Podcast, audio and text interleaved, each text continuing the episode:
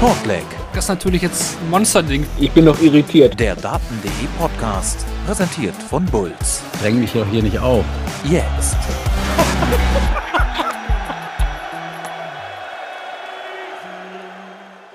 Das World Matchplay, es hat äh, mal wieder nicht enttäuscht. Viele Geschichten wurden geschrieben und am Ende mit Nathan Espel einen neuen Sieger gefunden. Und damit äh, herzlich willkommen zu einer neuen Ausgabe von Shortlick, dem Daten.de Podcast, presented by Bulls. Ja, heute wieder mit äh, mir, Marvin Farnbohm. Die Weisheitszähne sind raus bei mir, die letzten beiden. Der Kiefer ist wieder beruhigt, hat dann doch ein bisschen länger gedauert, als ich dachte.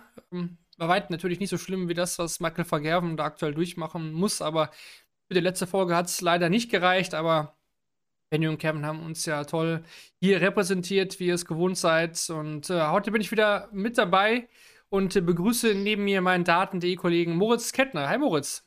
Ja, hallo. Ich bin seit längerer Zeit ja auch mal wieder dabei. Ich habe zwei Weisheitszähne noch, deswegen, das passt schon. Ja, also ich hatte meine ja, vor zehn Jahren die anderen beiden raus und jetzt die äh, waren schon ein bisschen tiefer, aber ja. Es gab keinen anderen Ausweg, die standen so schlecht. Da ging nicht mehr viel. Gut, aber darüber wollen wir heute nicht reden. Wir wollen natürlich heute vor allem reden über das World Matchplay. Die Analyse dieses ja, prestigeträchtigen Turniers steht heute im Vordergrund. Aber erstmal begrüße ich natürlich erstmal alle hier, die live mit dabei sind bei Twitch. Wie immer gilt, gerne beteiligen, eure Eindrücke vom World Matchplay, eure Fragen vielleicht. Diskutiert gerne im Chat. Wir werden eure Beiträge natürlich wieder auch in die Sendung mit einbringen. Und für alle die, die die Folge hier bei den verschiedenen Podcatchern hören, wie zum Beispiel Spotify, mein Sportpodcast.de, Apple, Google Podcast oder auch Amazon Music, der Daten, der YouTube-Channel, da natürlich auch. Ja, kein Problem. Auch das ist natürlich weiterhin möglich. Äh, wenn ihr da auch Fragen habt, gerne an uns stellen, an die Social Media Accounts von Daten.de. Das sind die Adressen Twitter, Instagram, Facebook oder auch das Forum, wo ja mittlerweile über 18.000 User registriert sind und da jeden Tag auch fleißig miteinander diskutieren. Gerne auch Kritik natürlich immer äußern, das hilft uns weiter. Und äh, ja, wir freuen uns natürlich auch über Bewertungen. Am liebsten natürlich fünf Sterne bei Spotify. Schreibt auch da gleich ein, zwei Sätze dazu, was euch gefällt, was euch vielleicht auch nicht gefällt. Ähm, auch bei Apple natürlich möglich. Und äh, das würde uns natürlich sehr weiterhelfen. Und wenn ihr sagt, ey, das Ganze, was ihr so macht, das gefällt uns wirklich sehr, dann könnt ihr zum einen Shortleg gerne unterstützen, aber natürlich auch dementsprechend daten.de. Das ähm, ist zum Beispiel möglich über Patreon, über PayPal, wir haben dann Spendlink. Oder natürlich über Twitch-Abos.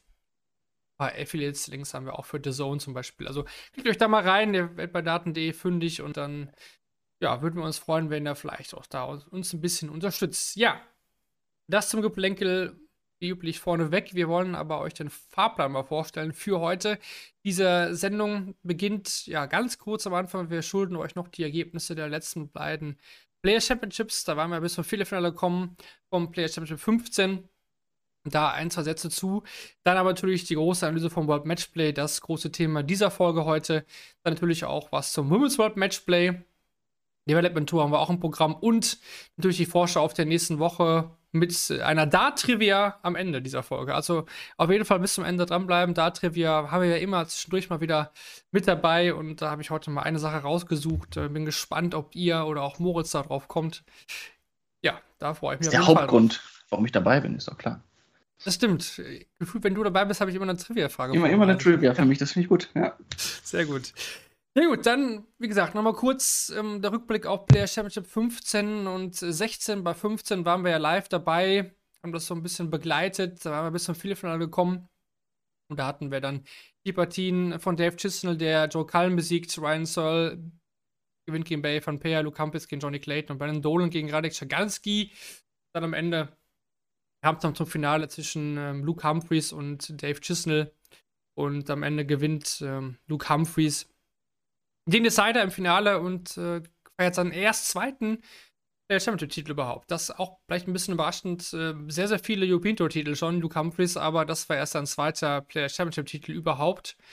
Ja, und dann ähm, ging es dann noch einen Tag später weiter mit Damon Hatter, der sich ebenfalls seinen zweiten Player Championship-Titel, aber des Jahres gesichert hat.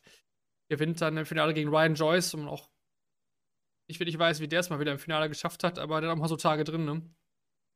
Ähm, ja, aus deutscher Sicht dann hier nochmal die Ergebnisse. Bastian Schindler, Achtelfinale, Ricardo Petechko und Rusty J. Rodriguez in Runde 3 raus. So. Das nachgereicht, aber wie gesagt, kommen wir jetzt direkt mal zum World Matchplay. Das ist natürlich das Hauptthema dieser Sendung und wir wollen das Feld da auch so ein bisschen chronologisch von hinten aufräumen, das Ganze mal durchgehen. Es ging ja dann schon vor einigen Tagen los, äh, am Samstagabend mit der ersten Session. Ist schon ein bisschen her, aber wie gesagt, wir wollen nochmal die Highlights da auch rauspicken. Wir gehen nicht auf jedes Spiel ein, aber zumindest die Highlights der jeweiligen Sessions. Gut, ja. Es ging los, Joe Cullen gegen Mike der Decker am 15. Juli, schon ein bisschen was her. Äh, Moritz, aber es war aus meiner Sicht ein wirklich guter Auftakt. Joe Cullen gewinnt das mit 10 zu 7, aber auch Mike de Decker, muss man sagen, bei seinem Debüt, kann man schon sagen, hat sich teuer verkauft. Ja, bei Joe Cullen fällt mir von einigen ein, da haben Vorfeld, glaube ich, einige gesagt, so, ja, ob der jetzt ganz auf der Höhe ist für das Turnier, ist nicht so ganz sicher. Also seit er für die Premier League nicht nominiert wurde und dies und das, dass da so ein paar Fragezeichen sind. Ähm, auch hier im weiteren Turnierverlauf hat er diese Fragezeichen mal eben ausgeräumt. Also äh, das war von vorne bis hinten eine Top-Performance. Hat so ein, ja, aber es war kein echter Durchgänger. Mike de Decker hat sich auch ein bisschen gefangen in dieser Mittelphase des Spiels. Und dann kam auch ein paar 180er, man das Finish auch wirklich im ersten Dart und so wird ein Match dann ein bisschen spannend. Joe Cullen hat aber hinten raus ja auch gesagt, er hat immer irgendwie so eine Armlänge Abstand gehabt, immer so ein bisschen äh, zwei, drei Legs.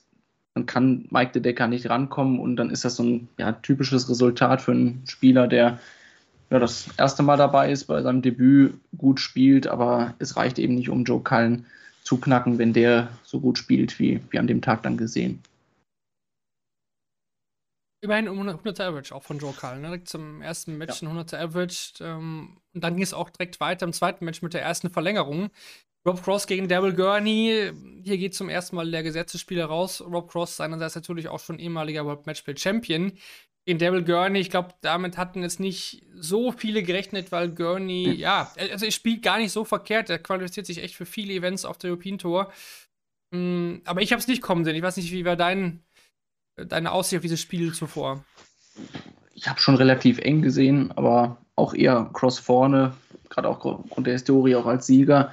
Ähm, ja, war ja auch das Spiel, eigentlich so das große Spiel, als Cross seinen Titel gewonnen hat. Ne? Das Halbfinale, ich glaube, von 9 zu 15 auf 17 zu 15, wo, wo dann bei Cross alles klappte und bei Gurney gar nichts. Also so ein bisschen die Revanche für Gurney in dieser Partie, wo er auch äh, geführt hat aber dann Cross aufgeholt hat, diese 170 spielt und äh, trotzdem hat Gurney es geschafft, wieder die Führung zu übernehmen und ja, nach 9 zu 7, ganz dicht vor dem Ziel, liegt er auf einmal 10 zu 9 hinten.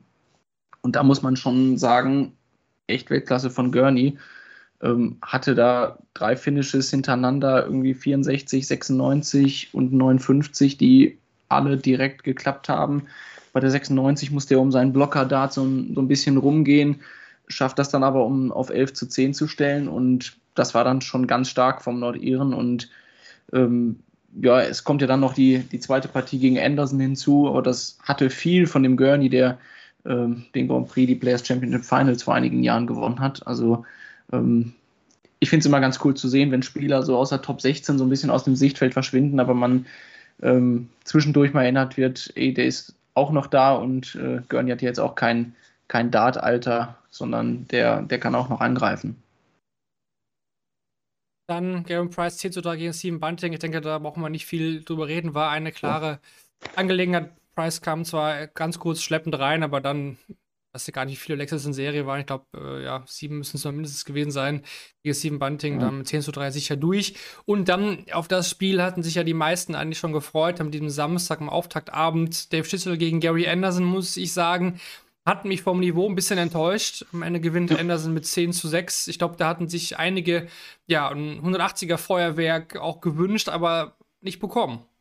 Ja, glanzlos würde ich es nennen. Also Chisnell, glaube weiß nicht, stand irgendwie nach zwei Sessions bei Mitte 80, hatte noch nicht so wirklich getroffen, war aber also nie komplett raus aus dem Match, konnte ich jetzt aber nicht greifen so richtig. Also ähm, weiß auch nicht, viele hatten ja gesagt, mal gucken, was Anderson jetzt wieder auf der Bühne zeigt, auch als Proto-Qualifier. Das war ja so ein bisschen die Geschichte, dass so ein Spiel Chisnell Anderson da auf einmal in der ersten Runde zustande kommt. Ähm, weiß nicht, den Ball äh, spiele ich aber auch gern zurück. Also weiß nicht, was du da für Chisnell und für Anderson aus, äh, aus so einer Partie rauslesen kannst, wie es äh, da weitergeht. Ja, aber bei Shizzy lese ich eigentlich immer das raus, was man immer rauslesen kann, ne? Total unkonstant. Also, der gewinnt New Pinto-Event dieses Jahr und du hast so Tage, da ist er wirklich unplayable, da spielt er der 105, 110 und haut die 180er raus, wie er es, äh, wie es einfach kann auch.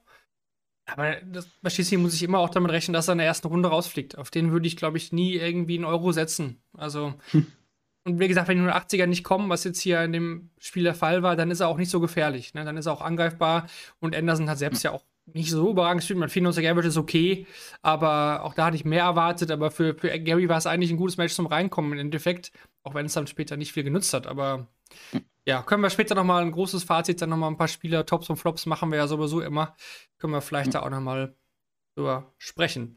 Gut, dann der Sonntag. Das war so der Tag mit den einzige, der einzige Tag, der zwei Sessions hatte, wenn man jetzt mal vom Women's Hall Matchplay am anderen Sonntag äh, absieht. Und der wurde halt eröffnet vom ersten deutschen Starter von Martin Schindler. Ja, er verliert leider mit 8 zu 10 gegen Danny Noppert. Ähm, muss sagen, habe das Spiel gesehen und dachte im Nachhinein, ah, da war mehr drin.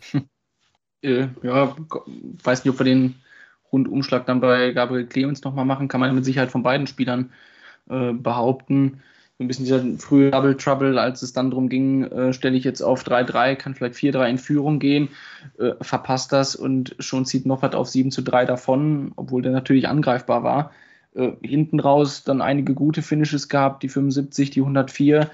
Äh, ein bisschen Glück gehabt, dass er dann auch 8-7 stellen kann und ja, dann passiert das, was passiert, wenn vorne die Distanz zu zu groß geworden ist, verpasst jetzt mal das 96er-Finish und Noppert nimmt die 112 raus. Das war natürlich echt der, der absolute Genickbruch in dieser Situation und ähm, ja, ist so ein bisschen diesem, diesem Mittelteil geschuldet.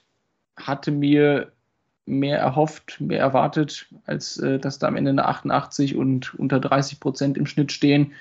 Ähm, also Noppert hat hier so eine ja, solider Auftritt, nichts Besonderes. Die 112 einmal, das war ein wichtiger Moment. Aber mehr war es dann irgendwie auch nicht und äh, dann ist es schon vorbei gefühlt. Ähm, ja, schade aus deutscher Sicht. Ja, total. Also, ich denke, Martin war ja auch nicht zufrieden damit. Mit einem 88er Match, er kann es besser auf der Bühne. Früher war es halt ein Problem bei ihm, ne? aber mittlerweile sehe ich es halt nicht mehr als Problem. Ähm, weil Leopinto lief ja auch viel besser und World Cup war ja auch mit Gara zusammen. Gut, im Endeffekt war Gara da vielleicht der stärkere Mann auch an diesem Wochenende. Aber er hat ja auch bei der WM mit seinem Spiel gewonnen gehabt und äh, gegen Marcus Smith ja auch hervorragend gespielt. Da war ja auch ähm, ja, ja, fast ein Sensationssieg drin. Ja, dieses Jahr machen wir Viertelfinale. Ne? Ja, also, äh, ja, ja, genau. Kommt auch noch dazu. Ging ja weiter. Jahr, also, also ähm, da bin ich auch bei Clemens später vielleicht noch äh, dran, äh, dass wir auch nicht zu vielen Einspiel rein interpretieren müssen. Mein klar, es ist schön, wenn es immer weitergeht, aber ähm, wir würden jetzt dann ja auch, sag ich mal, die Leistung der vergangenen sechs, sieben Monate in den Schatten stellen und das anhand eines Tages messen. Äh, meinetwegen hat was Schlechtes gegessen, hatte Fieber, dann äh, erklären sich schon fünf Punkte im Schnitt und äh, du brauchst gar nicht drüber quatschen, aber ähm, deswegen abhaken, weiter geht's leider. Kommen wir gleich nochmal bei Gaga, denke ich nochmal dann darauf zu sprechen. Weiter ging es dann mit Dick van Dijvenbode gegen äh, Kim Heibrechts. Auch hier die Verlängerung. Am Ende gewinnt äh, van Dijvenbode mit 12 zu 10. Ähm, ja, war sehr spannend, absolut. Äh, van Dijvenbode auch Matchstarts überstanden von Heibrechts. Ähm, ich glaube, man konnte auch damit rechnen, dass es ein bisschen enger wird in dieser Partie. Ähm, ja, aber der Auftritt von Dirk hat mir nicht, äh, nicht gefallen. So, äh, das kann man auch noch in der zweiten Runde dann später oder im weiteren Verlauf nochmal thematisieren. Vielleicht ähm, Vielleicht machen wir das also, oder willst du noch zu dem Spiel noch was sagen? Mal Kim Halbrechts muss sich auch ärgern, weil. Absolut. Ja, Zwei Matchstarts, ne? Also, äh, und vor allen Dingen Halbrechts hat unter Druck auch eigentlich, also er hat äh, Momente gezeigt, dass er unter Druck besteht. Also, ähm, da hatte Van Dolvenbode die 142 fast den, äh, den Dart zum Match schon drin auf der Doppel 14. Und Halbrechts hat selber dann wieder mit einer 180 gekontert. Hat auch, als es dann gegen ihn auf einmal lief, nur 174 geworfen, um, was war es, 48 Rest nach neun Darts zu spielen. Also ähm, im Angesicht dieser Situation war das ein Top-Spiel von Heibrecht. Einzig die Doppel 16 hat geklemmt und so geht ein Spiel dann verloren. Ähm, Van Deuvenbode kriegt es irgendwie hin, ja, Matches eng werden zu lassen, weil er doch Unzulänglichkeiten hat. Auf einmal spielt er zum Abschluss fast 2-12 Data. Ne? Also, klar dann auch Glück, dass Halbrechts nicht dazwischen kommt, aber ähm, ist für mich so ein bisschen ein ungelöstes Rätsel, weil von Van Deuvenbode kann man behaupten, dass er vielleicht, also es wird vielleicht Spieler geben oder Experten, die sagen, er ist aktuell der beste Spieler auf der Tour von dem Niveau, was er jetzt so auch auf der Proto so, da hat er auch manchmal Tage gehabt, 100, 510 und das Spiele nacheinander äh, zu spielen, bringt er nicht auf die Bühne. Ja, zu Dick habe ich später nochmal, äh, wenn wir dann im weiteren Verlauf ja, okay. nochmal ein, zwei Sätze äh, von, von, mir. Machen wir einfach weiter mit dem nächsten Spiel. Damon Hatter, Josh Rock. Ähm, da haben viele ja, Josh Rock haben viele, viele als möglichen Stolperstein ja. für Michael van Gerven genannt, äh, auch in den verschiedenen Predictions. Ähm, dazu zum Match kam es ja überhaupt gar nicht. Also mehrere Gründe, aber auch hier Damon Hatter kam mit äh, Cricket-Einlauf, da Walk-On, ähm, hat sich nie überall Freunde gemacht, ganz klar.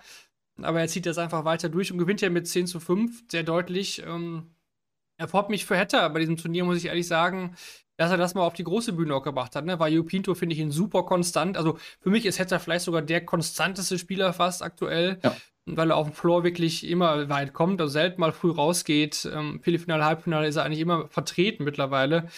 Ähm, deswegen freue mich, dass er auf der großen Bühne jetzt auch mal gebracht hat und ich finde, er wird halt auch immer attraktiver, auch weil er halt schneller spielt. Und ähm, ja. macht, macht, macht ihn zu einem interessanteren Spieler, auf jeden Fall. Die Walk-Ons, hat sich was ausgedacht, das mögen nicht alle. Ja, haben auch hier drüber schon geredet, aber ja, für Josh Rock sicherlich auch ein bisschen enttäuschend, auch wenn, ja, Matchplay-Debüt, ne? Also ist halt immer noch was anderes. Ja, ja. Aber wird auch viele, glaube ich, bei Damon Hatter geben, die, oder hat man auch gelesen, hören können, so äh, macht ja auch wieder alles, um irgendwie in die Premier League sich zu spielen. Also das schwebt ja wie immer über allem, was ein Dartspieler tut. Er tut es, weil er in die Premier League kommen will. Das hat mir auch Ross Smith nachgesagt, diese Feierei der 180er. Jetzt Dame Hatter äh, ist auch alles, um sich für die Premier League interessant zu machen. Kann sein, aber also ich äh, finde ihn cool und hatte immer schon eine gewisse Bühnenpräsenz. Also auch damals äh, der World Series Erfolg in Australien. Das war nicht so, dass Dame Hatter der äh, stille Bursche war, sondern der hat auch mal nach äh, der 180 ganz cool so die Faust hochgehoben und äh, hat da lustig gewackelt. Also ähm, klar ist er jetzt ein anderer Spieler, aber das äh, war immer schon da und ich bin auch überrascht, dass sein TV-Record so schlecht aussieht. Ich glaube, das war der Corona Grand Slam, das war der eine große äh, ich weiß nicht, ob er da Viertelfinale oder Halbfinale, aber sonst kam ja wirklich nichts, obwohl er eigentlich die Fähigkeiten hat, die es braucht in so einer langen Distanz, weil er eigentlich so auf der Tour echt so eine Klette ist. Den wirst du nicht los. Der hat immer mal ein großes Finish parat. Der spielt konstant hohe 90 und ähm, der gibt auch kein Spiel auf. Das werden wir vielleicht auch über den, über den Champion, über Espinel später sagen können. Und umso überraschender, dass er es nicht schafft. Hier Top-Leistung, Josh Rock, ähm, wie du sagst, Erfahrung. Ne? Also äh, du musst es halt in so ein Turnier bringen. Ich will jetzt nicht so weit gehen, dass man sagt, Rock ist sowas ähnliches wie Van Gerven vielleicht vor 10, 15 Jahren war, äh, wo man auch gesagt hat, ja, der, der kommt jetzt und es hat Jahre gedauert, bis dann der Titel beim Grand Prix kam. Da ist Rock wahrscheinlich äh, von dem, was auch schon auf dem TV angeboten wird, ein bisschen weiter, aber äh, es bleibt schon noch ähm, ja, das Sammeln von Erfahrungen, um wirklich tief in so ein Turnier reinzugehen. Dann der Abschluss des äh, Sonntagnachmittags, äh, kurz dazu James Redfield gegen Chris Dobie mit 8 zu 10. Ja, wenn die 16 der, der Welt da rausgeht, kann man, möchte ich mal sagen, ist vielleicht keine Überraschung. Ähm, James Wade hatten aber einige auch vorher was zugetraut, ne? weil Matchplay-Distanz auch ihm auch durchaus liegt. Ne? Ja, aber Chris Dobie, ich meine, das ist eigentlich ein Spiel auf Augenhöhe.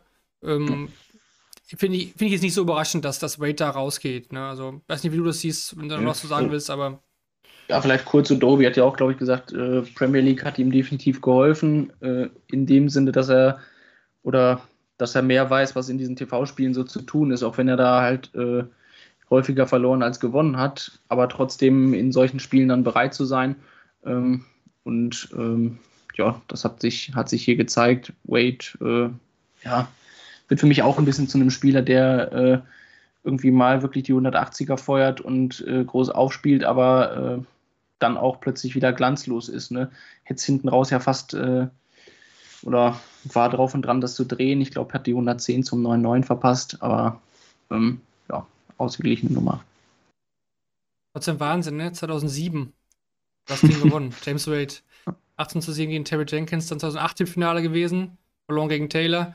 2011 im Finale gewesen, verloren gegen Taylor. 2012 verloren gegen Taylor. 2015 oh. auch nochmal im Finale gegen Michael van Gerben verloren. Also der hat schon bei diesem Die Finals habe ich jetzt gar nicht mehr so im Kopf gehabt. Wahnsinn, ja. Das sind äh, eins, zwei, drei, vier verlorene. Fünf verlorene. Ja. Plus Sieg. Ja, deswegen, also Matchplay ist eigentlich sein Ding, aber die Konkurrenz, die ist halt auch mittlerweile einfach sehr, sehr groß. Und gehen wir rein in den Sonntagabend, vielleicht da ein bisschen schneller. Drüber Espel gegen Christoph Ratajski, gewinnt Nathan Espel mit 10 zu 6. Da wusste man natürlich noch nicht, wie weit es geht später.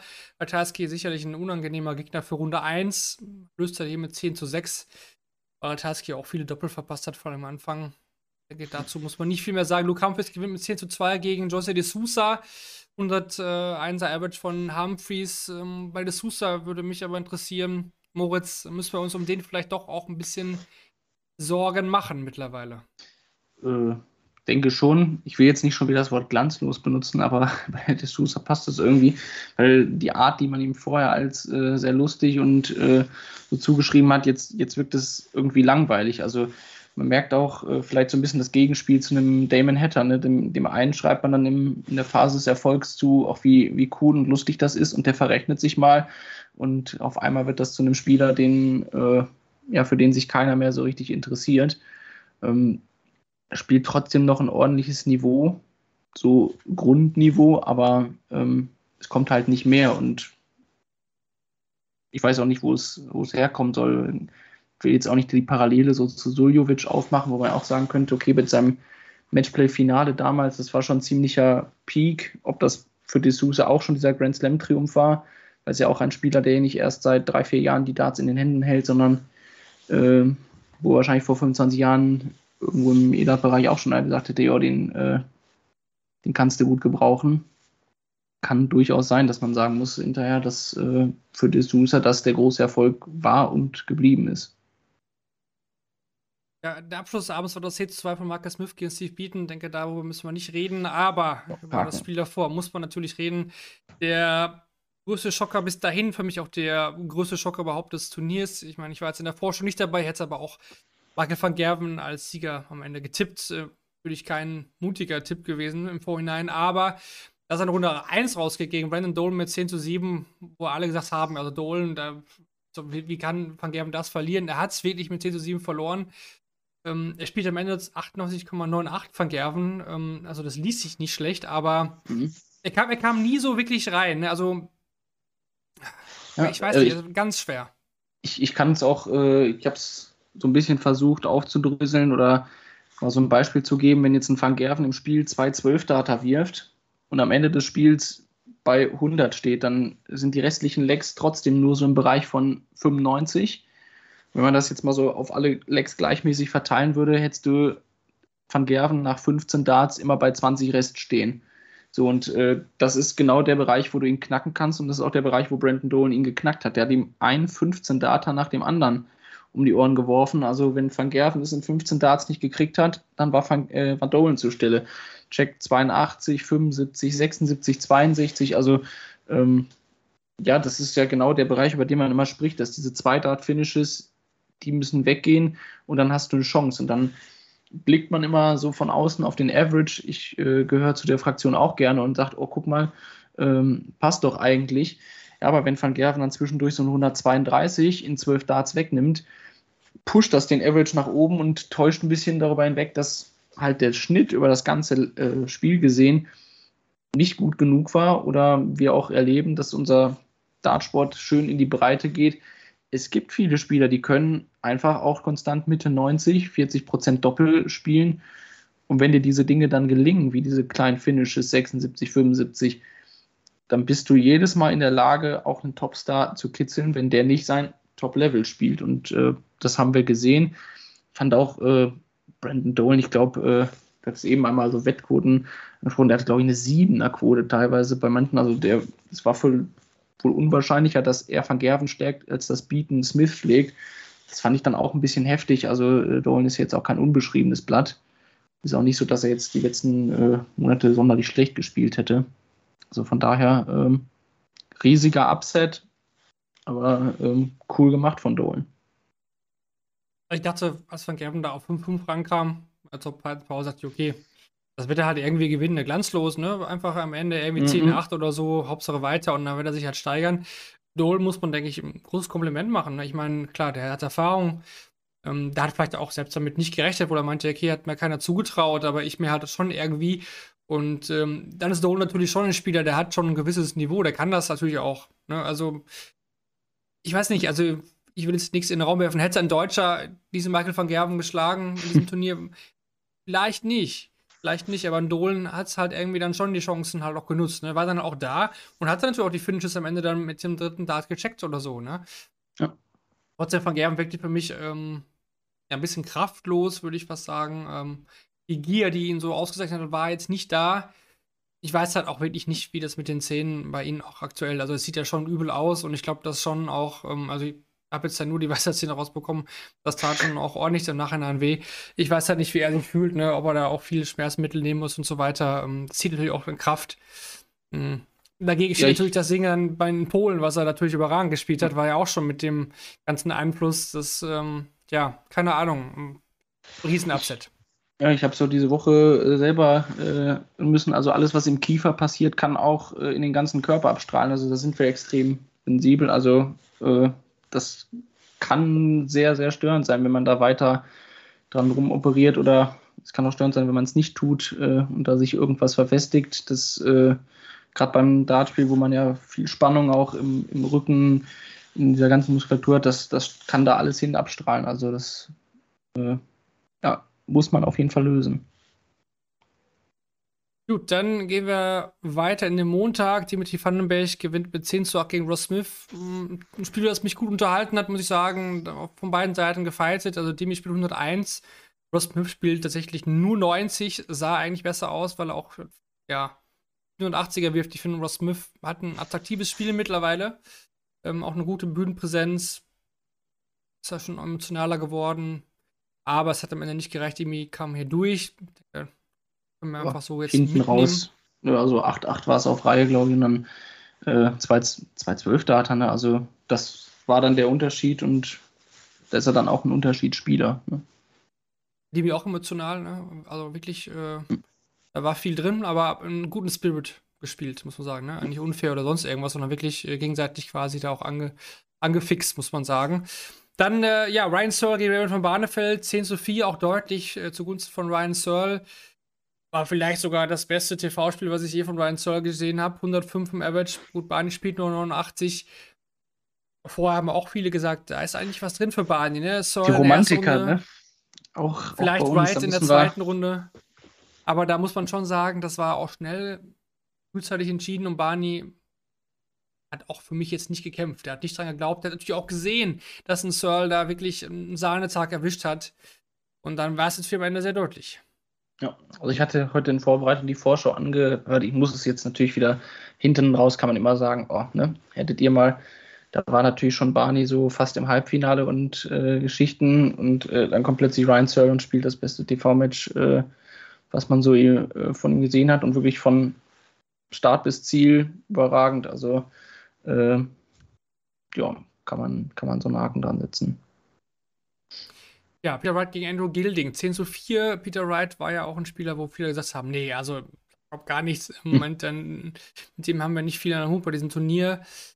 Zumindest in der ersten Runde war es zumindest halbwegs solide. 10 zu 4 gewinnt er. Von Gilding kam aber auch wirklich kaum was. Ja. Wright äh, hat mit seinem Weltmeister-Setup da so ein bisschen gespielt, dann aber auch wieder zwischendurch wieder getauscht, äh, obwohl er halt fünf Flex, glaube ich, eine Serie gewonnen hat zu dem Zeitpunkt. Äh, ja, es ist immer noch die alte Leier, aber zumindest war es hier am Ende 96er Average. Und da hätte man vielleicht denken können, das gebe ich mir auch die für die nächsten Runden. Ja, dann später mehr. Es war dann mhm. halt nicht der Fall. Ja, und zum Abschluss der ersten Runde der Montagabend Johnny Clayton gegen Gabriel Clemens. Ähm, ja, 10 zu 8 gewinnt Johnny Clayton dieses Spiel. Otto der zweite dort verliert damit mit 10 zu 8. Und auch hier, war das gerade schon kurz gesagt, Moritz, kann man Überschrift wählen. Da war deutlich mehr drin, hätte man das vielleicht hm. nicht gewinnen müssen, weil Clayton steht am Ende bei, bei 87,91 nur. Gaga spielt vom Average in 94, weil es hinten raus auch wirklich dann wieder sehr ordentlich war. Aber es waren einfach zu viele vergebene Chancen, muss man sagen. Ja, ich glaube, Clayton geht mit einem 79er Schnitt 4-1 in Führung. Da fragst du dich nach der ersten, ersten Session schon, wo, wo bleibe ich jetzt? Ähm, Aufbäumen war da, leider dann äh, ähnlich wie bei Schindler über die Distanz zu spät, weil Clayton in Elfdata zum Abschluss spielt. Ähm, klar, wenn du es daran misst, WM-Halbfinale, ich habe vielleicht den Anspruch, jetzt mit dem Preisgeld im Rücken auch Richtung Top 16 zu schielen, dann brauchst du bei solchen Turnieren die Erfolge und äh, dann musst du Johnny Clayton in der Verfassung schlagen. Ich glaube, das äh, können wir so, können wir so einen Punkt hintersetzen. Ähm, würde vielleicht noch sagen, ein bisschen deutsches Dilemma ist natürlich, äh, hier in diesem Spiel haben wir Clayton, der 88 spielt und Clemens spielt die 94. Äh, bei Noppert gegen Schindler hatten wir es andersrum. Da spielt Schindler die 88, Noppert die 94. Und beide Male ist äh, ja, Scoreline aus deutscher Sicht 8 zu 10. Also ist dann ähm, ja ein bisschen bitter, aber ähm, irgendwie World Matchplay ist noch nicht so das, das große Turnier der Deutschen, habe ich so den Eindruck. Nee, obwohl Gaga natürlich auch ja schon mal gewonnen hat, ein Spiel, also das, Kosten, ist nicht, ja. ne, also damals. Aber ja, also schade, weil Clayton muss ich aber auch nochmal eins sagen, ich meine, die Geschichte bei Clayton, da kommen wir dann nochmal, ist auch noch ein Hintergrund in dem Fall, mit dem Turnier, ähm, aber der war trotzdem dann, wenn es drauf ankam, ganz am Ende, dann war Clayton aber auch wieder da. Also, der war bei, in Gagas Anwurflex, äh, zweiten Hälfte war er immer weg. Der war nie da, der war gar nicht anwesend, ne? Aber seinen eigenen hat er eben immer durchbekommen. Jetzt hat nie das Gefühl, dass wir den Punkt erreicht haben, das kippt jetzt Richtung Gaga. Das habe ich nicht, den Moment habe ich nie bekommen. Klar kam Gaga wieder ran, ne? Vielleicht wurde Arm auch ein bisschen lockerer, aber hinten raus ist wirklich gut. Am Anfang die, ja, die Doppel, die Doppel machen bei Gaga im Moment teilweise ein paar Probleme kann man natürlich die Stats vergleichen äh, von Dart Connect und, so, und dann kriegt man raus, dass Gaga dieses Jahr wirklich eigentlich gar nicht, gar nicht schlecht spielt, ne? Und die Ergebnisse sind ja auch da, auch in der Players Championship oder auf Merit steht er ja nicht schlecht da. Also mhm. auch da wieder, ja. Aber ich kann es verstehen, ich hatte das auch getwittert, das war für mich auch insgesamt dann wieder ernüchternd, das nackte Ergebnis zu sehen, dass die Deutschen hier wirklich zwei Spielen, die man hätte gewinnen können und was die beiden hätten absolut wirklich gewinnen können, weil sie einfach auch drauf haben, ja. Und mhm auch nicht mehr die Rookies im TV sind, war es für mich vom Ergebnis her ein bisschen ernüchternd. Ja, ich hoffe, beim World Grand Prix kann man es dann irgendwie andersrum drehen. Ne? War auch da die Distanz sehr kurz. Aber ja, es war was möglich. Also Noppert und Clayton waren jetzt nicht Lose, die man, wo man am Ende sagt, okay, wir haben ja gegen 105 verloren. Nicht. Ja. Ähm, da war nichts zu machen, aber ich habe mich wieder qualifiziert, was eine super Leistung ist. Man muss da erstmal reinkommen. Aber ja, die beiden denken, denke ich, haben auch mittlerweile auch den Anspruch, solche Spiele einfach mal auch mal zu gewinnen. Ja, vor allem, weil, ich meine, äh, das ist das Schöne, wenn du auf der Proto so gut spielst, dann bist du bei Matchplay Grand Prix immer dabei. Äh, UK Open Players Championship Finals, du kriegst das ja, du kriegst die Turniere alle. Ähm, und äh, deswegen ist das ja auch so wichtig, in dieser, in dieser Top 16 Pro Tour immer dran zu bleiben. Dann bist du überall dabei und im Zweifel darüber schon allein immer in den Top 32 auch Richtung WM. Und das ist ja auch jetzt genau der nächste Schritt, den beide forcieren wollen. Wo wir, glaube ich, immer bei Clemens gesagt haben, die Entwicklung ist steady, ist ein bisschen explodiert mit dem WM-Halbfinale, aber ähm, das immer und immer wieder abzurufen, das äh, muss ich halt erst auch mit, mit Jahren der Erfahrung zeigen. Also Clemens ist äh, die 20 aktuell der Welt und äh, Martin die 24. Und ich glaube, dass auch das spiegelt eigentlich ganz gut wider, wo sie stehen, weil ja. Top 16 Spieler sind sie für mich aktuell noch nicht. Also sie ja, ich sag mal so, Top 16 Spieler gewinnen solche Spiele, wie, wie jetzt halt in der ersten Runde. Das, deswegen stehen sie halt äh, die paar Plätze ja. höher. Das ist so. Also sie können in die Top 16 ohne Frage spielerisch rein und vorstoßen. Aber aktuell sind da noch Spieler einfach, sind einfach noch ein paar Spieler besser. Das ne, ist einfach so. Wenn man die Liste durchgeht, die, die Order Permit, können wir nachher noch mal ein bisschen gucken. Da sind einfach auch viele andere gute Spieler. Und das ist eben so. Ne? Ja. Aber trotzdem, wie gesagt, ähm, zwar Einzelspiele, wir werden das weiter verfolgen. Es kommen noch so viele Major in diesem Jahr. World Cup war ja wirklich auch sehr ansprechend, vor allem das Spiel gegen England. Also machen wir uns da keine Sorgen. Okay, dann rein in Runde 2. Wir haben die erste Runde jetzt so ein bisschen durch, durcheinander. Äh, ja, nacheinander. So, besprochen. Gehen wir weiter in Runde 2 mit äh, Devil Gurney, Gary Anderson. Ja, 11 zu 4, deutlich. Gunst von Daryl Gurney, zwei Umgesetzte sind hier aufeinander getroffen. Da hat Anderson sicherlich auch nicht mitgerechnet, dass Gurney der 104 spielt, Anderson selbst bei 102, aber ja, vor allem am Anfang Daryl Gurney, ne, total clinical auf den Doppeln. Die ersten sechs haben alle gesessen, am Ende 11 von 16 getroffen. Und da war für Anderson gar nicht viel zu machen. Er hatte zwei Bullfinishes, die gingen nicht rein und schon lag Anderson einfach mega weit zurück und da hat das Gurney dann auch einmal runtergespielt. Hm. Gab ja auch am Anfang ein bisschen oder so im Vorlauf, will ich sagen, ein bisschen Needle, aber äh, Gurney hat ja so ein bisschen gesagt, ja, vielleicht mag Gary es ja auch gar nicht so sehr gegen mich zu spielen. Darauf angesprochen meinte Gary dann, ja, äh, sehen wir dann ja am Dienstag. Ähm, ich muss ja sagen, der Rekord ist, glaube ich, 11 zu 11, aber im TV 4 zu 1. Also äh, Gurney hat ihn, glaube ich, schon zweimal vorher beim Matchplay geschlagen. 3 zu 0 beim World Grand Prix. Also vielleicht hätte Gurney das fast gar nicht aufmachen müssen und einfach sagen, äh, ich mag es, Gary zu spielen, scheinbar. Also ähm, vielleicht mag er das in die Richtung sehr gerne. Und äh, ja, Gurney of Old. Also mehr braucht man da gar nicht sagen. Dann gewinnt Nathan Espinel mit äh, 11 zu 9 gegen Danny Noppert. Das hätte das Spiel sein können, glaube ich, wo Espinel rausgeht in diesem Turnier. Ne? Jetzt am Ende hat er es gewonnen. Und wenn man so nachher dann so die Spiele durchgeht, hätte das so ein Spiel sein können, wenn da ein, zwei Sachen anders gelaufen wären, dann hätte hier auch Noppert der Sieger sein können dann hätte auch das Matchplay gewinnen können, wenn so ein, zwei Sachen. Nein, aber äh, ich fand aber so Noppert zum Scoring erstaunlich dünn in, in der Partie. Hinten raus dann doch äh, mit so zwei Highlights, so zwölf Data. Auf einmal steht es 9-9. Ähm, aber Espinel, äh, ja, einfach Siegermentalität, hat die zweite Luft auch in der Partie gehabt. Äh, muss die Klammer eben aufmachen. Du hast das Spiel gegen Ratajski so schnell zugemacht. Auch da hatte, glaube ich, Ratajski einige Darts zum 7 zu 7 äh, kurz. Also ähm, da war Espinel auch nicht, äh, es war nicht so oder eigentlich nie so, dass Espinel hier in diesem Turnier cruisen konnte bis ins Halbfinale, Finale rein, sondern äh, der musste auch schon was zeigen und hat da diesen, diesen Ansturm von Noppert den Späten äh, parieren können. Dann ein wahres Feuerwerk, muss ich sagen. Ähm, Gavin Price gegen Joe Cullen. Price geht hier raus mit 13 zu 11 in der Verlängerung. Ähm, spielt 100 Average, Cullen ähm, nur 94.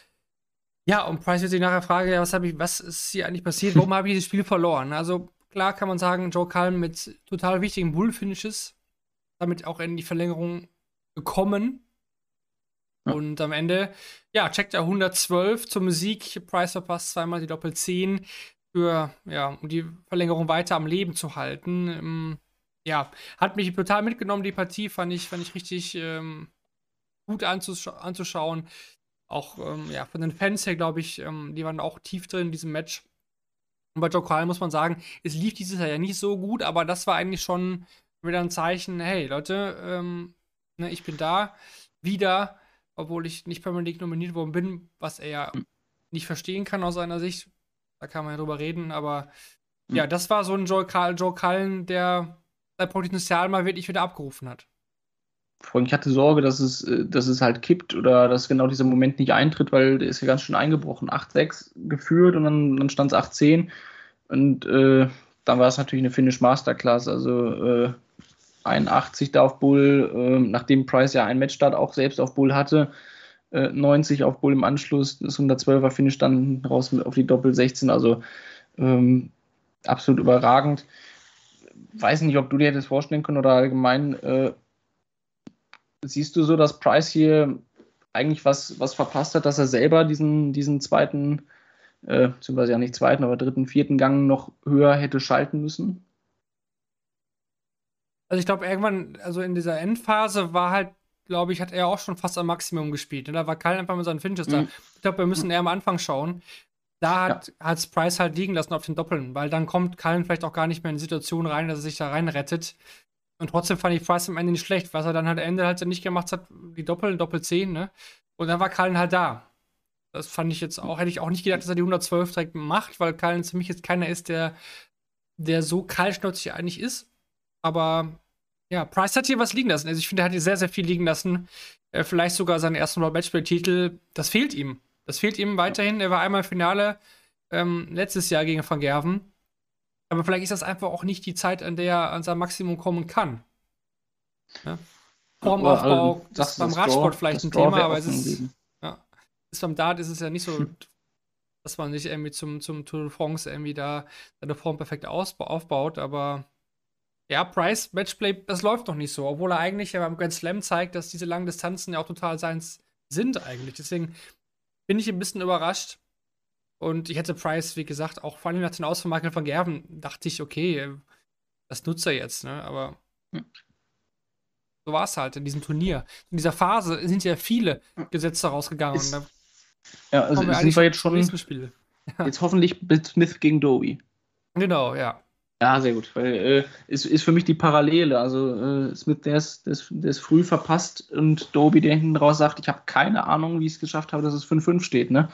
Äh, also der ist da irgendwie drin geblieben und als dann bei Doby mit der Erfahrung jetzt einen TV-Klick gemacht hat, dann checkt er alles. Ne? Doppel 15, das 110er Finish, äh, alle möglichen Doppel-Doppel-Kombinationen hat er durchgespielt, hatte man den Eindruck. Also ähm, das war dann, war dann strong im Finish.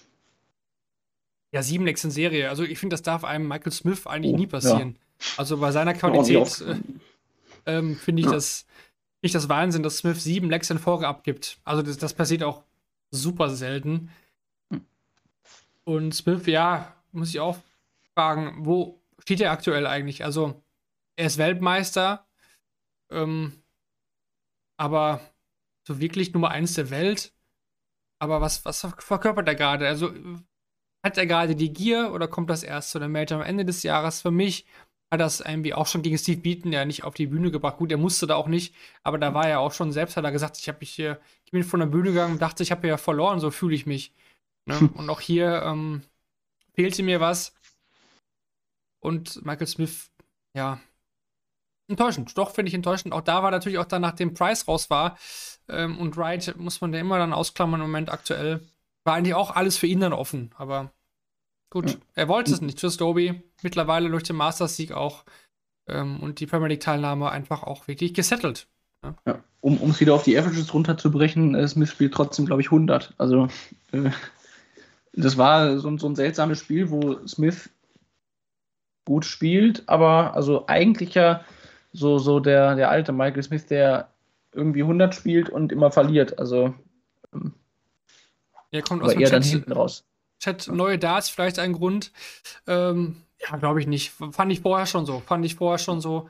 Ähm, neue, die neuen Darts sehen ja auch schick aus und fliegen ganz gut. Ähm, ich glaube, daran liegt es nicht. Würde ich jetzt äh, nicht als Grund sehen. Oder hat er jetzt auch keine großen, also ist ja kein großes Experiment jetzt, glaube ich. Äh, müsste jetzt die Form genau vor Augen haben, aber äh, das ist ja nicht, nicht dass er jetzt den, den Ride gemacht hat und auf einmal auf äh, ein dickes Barrel, kurze Flights irgendwie umgestiegen ist. Würde ich auch nicht als, als Grund dafür aktuell ansehen. Ich denke einfach auch viel, dass da einfach auch ein bisschen Relaxung jetzt angesagt ist. Ne? Das war natürlich eine harte Zeit als Weltmeister, auch viele Termine, Premier League jede Woche und so weiter. Ich glaube, der nochmal jetzt äh, Down Under so ein bisschen auch da einen Urlaub macht und dann wird mit Smith Ende des Jahres recht nicht wieder fest mit ihm aktuell, aber nicht so dermaßen. Ja, dann schnell erzählt, bei den Dolan, den man hätte am Montag 11 zu 1. Oh uh, ja, das war sehr, sehr deutlich. Dolan, eigentlich das, was man früher unter Taylor-Fluch hatte. Ne? Äh, man gewinnt gegen Taylor und verliert dann das nächste Spiel. Ist jetzt hier auch genauso eingetreten. Ja, enttäuschend. Ne? 89 oh. Hätte, hat das dann eigentlich auch gut genutzt, aber er wurde auch nicht gefordert ja, ich glaube, allein in der ersten Session, ne, wenn du da die 10, 11 Darts weg, wegwirfst, äh, auch einfach seinen Anwurf hätte halten müssen und äh, dann ist das Match gefühlt schon durch. Passiert manchmal auch in der Welt des Brandon Dolan. Gut, dann äh, Johnny Clayton, Dimitri Vandenberg, natürlich ein super interessantes Spiel für die zweite Runde.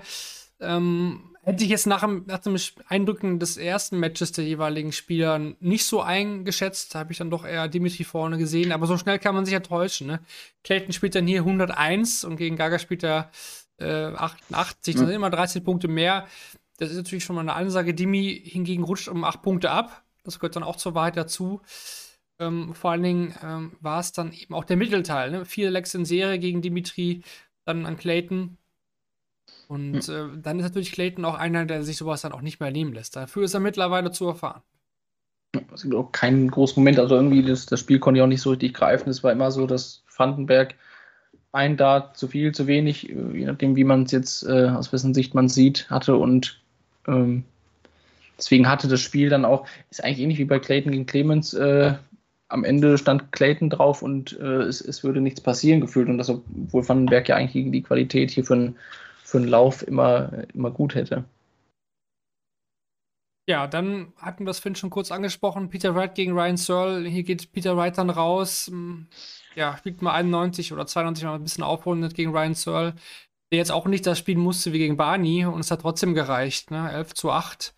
Das Endergebnis, ja. Äh, also schön für Searle, dass er das nutzen konnte, aber muss ich wirklich sagen, Peter Wright man sagt ja immer, ja, der kommt schon wieder und es wird schon wieder, aber ich weiß nicht. Im Moment gibt er mir keine, liefert er mir keine Gründe. Er hat ja auch ein Pinto-Event wieder gewonnen dieses Jahr, irgendwann zwischendurch so. Wie, wie kann das eigentlich passieren? Aber nachhaltig gut ist es nicht. Und er hat echt mega viel zu verteidigen. Bei der WM dann, vor allen Dingen, wenn es dann anders rausfliegt, dann ist er aus seinen Top 10 vielleicht raus. Und wir wissen, wie schnell sowas gehen kann. Also ich finde mittlerweile jetzt, auch wo der Premier League Stress dann vorbei ist, gut, wir wissen nicht, wie es privat dann immer noch bei Joanne und so weiter ist, eben immer ein Thema.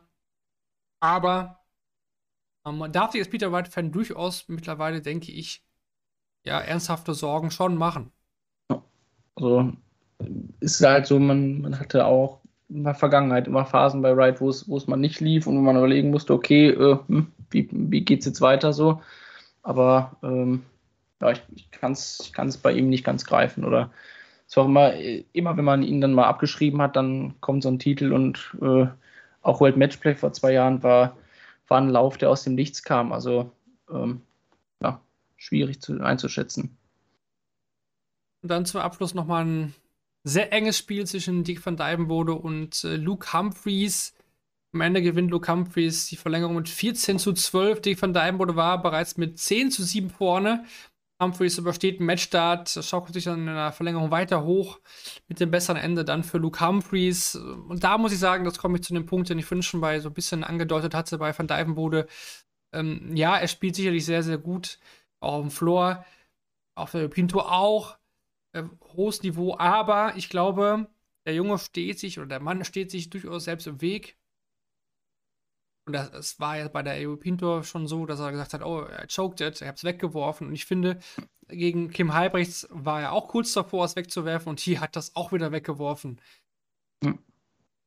Also, der macht sich, glaube ich, zu viel Druck. Ich glaube, der will zu schnell jetzt noch nach vorne. Also, der ist doch jetzt wirklich einer, ein Top-10-Spieler, absolut für mich. Ähm, aber ist er jetzt die Nummer 10 der Welt, ist auch tatsächlich.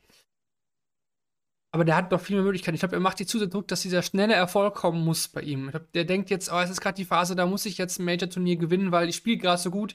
Ich weiß nicht, bin ich im einen Jahr immer noch so gut? Ich würde sagen, da muss man wirklich dran arbeiten bei ihm, weil auf der Körpersprache auch, auf der Bühne dann, der, der wirkt dann so, ja, hibbelig, keine Ahnung. Der, mhm. man, man, sieht ihm alles im Gesicht an. Man sieht ihm förmlich an, der denkt gerade so sehr nach, das kann gar nicht, kann gar nicht klappen mit dem Matchstart. Ne? Also auf der Opinto dieses Finale, wo die, die Doppel-8 dann wirklich in der Single 16 aber sowas von fett saß, das, hm. ne, da ist nichts aus der Hand gerutscht. Das ist wirklich ein Problemchen bei ihm. Und ich finde auch hier hat er das wieder weggeworfen. Gut, dann gehen wir rein in die vier Finals. Da wurde die Distanz ja auch noch mal ein bisschen erhöht. Man brauchte dann 16 Lecks, um ins Halbfinale einzuziehen. Ja, und Joe Cullen war da der erste Spieler, dem das gelungen ist. 16 zu 11 gegen Devil Gurney. Ja, Gurney konnte einfach auch nicht das Niveau halten, was er in den ersten beiden Spielen da gezeigt hat. 5 äh, zu 0 lag er schon zurück nach der ersten Session und war eigentlich, wenn man sich das jetzt auch anschaut, ist er sowohl im Scoring als auch bei den Doppeln total unterlegen gewesen. Und ähm, ich sag mal so, es war ein relativ einfaches Spiel für Joe Cullen in dem Fall. Ja, also äh, ist ja auch von allen wenn man jetzt so zurückschaut, ähm, erstaunlich, dass er überhaupt die elf Lecks dann insgesamt geholt hatte. Man sagt, es war eine schlechte äh, Performance insgesamt. Äh, muss auch sagen, habe von dem Spiel nicht so viel im Hinterkopf, weil eben die, die Situation relativ klar war, dass, dass Kallen sich das holt. Für Kallen natürlich in dem Fall schön, dass er mit einer wirklich guten Leistung einfach Gurney auf Distanz und in das Halbfinale marschieren kann. Ähm, aber kann auch nicht viel mehr da jetzt rein, rein analysieren. Dann in diesem Abend noch Nathan Espinel gegen Chris Doby. Chris Doby lag bereits mit 6 äh, zu 3 vorne gegen Nathan Espinel. Aber dann gewinnt Doby nur noch zwei der nächsten elf Lecks. Und das ist dann einfach von der Hypothek zu viel gewesen. Verliert am Ende dann mit 12 zu 16 gegen Nathan Espinel. Beide Average natürlich sehr, sehr ordentlich. Ne? Doby auf Runde 97, Espinel 99,33. Also die Distanz natürlich trotzdem auch eine, eine gute Leistung. Und ja, Doby Espinel, ich es vorher auch nicht gewusst, hätte wahrscheinlich auf Espinel getippt. Aber das sind beides junge immer noch Engländer, glaube ich, die auch Spaß machen und darauf sollte vielleicht auch ja, das englische Publikum hoffen. Das sind für mich so mit Humphreys zusammen so diejenigen wahrscheinlich, die die nächsten Jahre äh, prägen werden. Gut, da kommen natürlich auch super viele Talente nach, aber das sind so zwei Premier League-Spieler für mich auch in Zukunft, die ein attraktives Spiel haben, die auch was verkörpern. Also Espinel vor allen Dingen natürlich, ähm, aber auch Chris Doby macht mir immer viel Spaß eigentlich. Ja, also bei Espinel habe ich auch immer manchmal die Qualitätfrage gestellt oder das, dass ich sage, äh, er ist ja nicht der Spieler, der 105, 110 dann am, am laufenden Band spielt, aber ist so ein bisschen der Grinder, der es schafft, äh, kein Spiel jemals aufzugeben.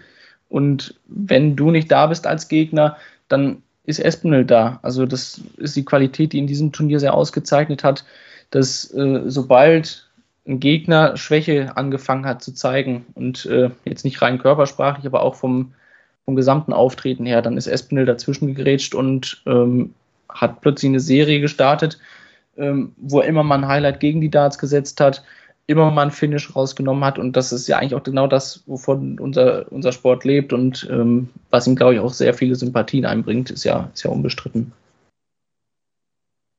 Dann der andere Viertelfinaltag, der Freitag. Johnny Clayton gewinnt hier mit 16 zu 12 gegen Ryan Searle.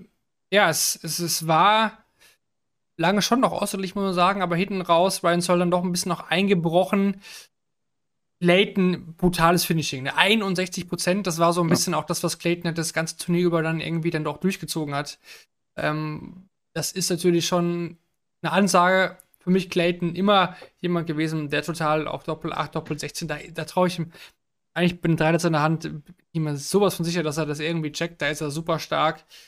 Und ich meine, sein Scoring ist auch natürlich nicht schlecht aber vor allem sein Finish 61 Prozent auf der Distanz schwer zu knacken. Ja, vor allem, ich habe die Statistik gehabt, äh, in dem Turnier war Clayton 6 von 6 mit, äh, auf Doppel 16, wenn er mit, der Letz-, mit dem letzten Dart in der Hand war.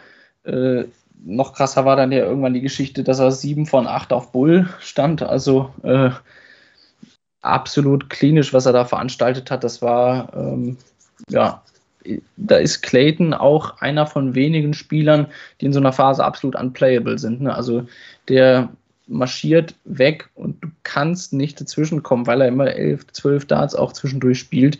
Äh, hat er jetzt in dem Spiel gar nicht ganz groß gebraucht, aber dieses Clinical Finishing ist äh, eigentlich der Grund, warum ich auch eigentlich bis zum Ende dann vermutet hätte, dass Clayton das, das Rennen macht. Hat er nicht, aber ähm, seine große Qualität. Ja, dann haben wir noch Luke Humphreys gegen Damon Hatter. Ist ein enger Einleck mehr. Damon Hatter 13, Luke Humphreys 16 am Ende. Ähm, ja, ist aber ein Spiel eigentlich, wo man schon damit rechnen konnte, dass Humphreys hier durchkommt, der auch lange Zeit einfach auch besser war. Hinten raus kam Hatter noch irgendwie so ein bisschen auf, nur ein bisschen aufgebäumt. Ähm, hätte Humphreys auch deutlicher gewinnen können wahrscheinlich. Aber ein Duell, was er sehr aufgegeben hat, jetzt schon auch. Aber im TV ist, glaube ich, Humphreys immer noch ein Stück schon reifer und weiter in der Entwicklung als Damon Hatter. Vor allem diese 152er Checkout habe ich äh, direkt im Kopf. Äh, da da ging es ja auch richtig ab auf der Bühne, was Hatter veranstaltet hat.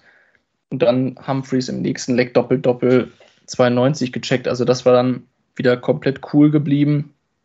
Und äh, ich hatte es jetzt eben auch im Chat gelesen, kam auch so ein äh, bisschen auf, äh, hat einer geschrieben, hätte er jetzt auch irgendwie, also trotz Viertelfinale, im TV wieder nicht richtig überzeugend.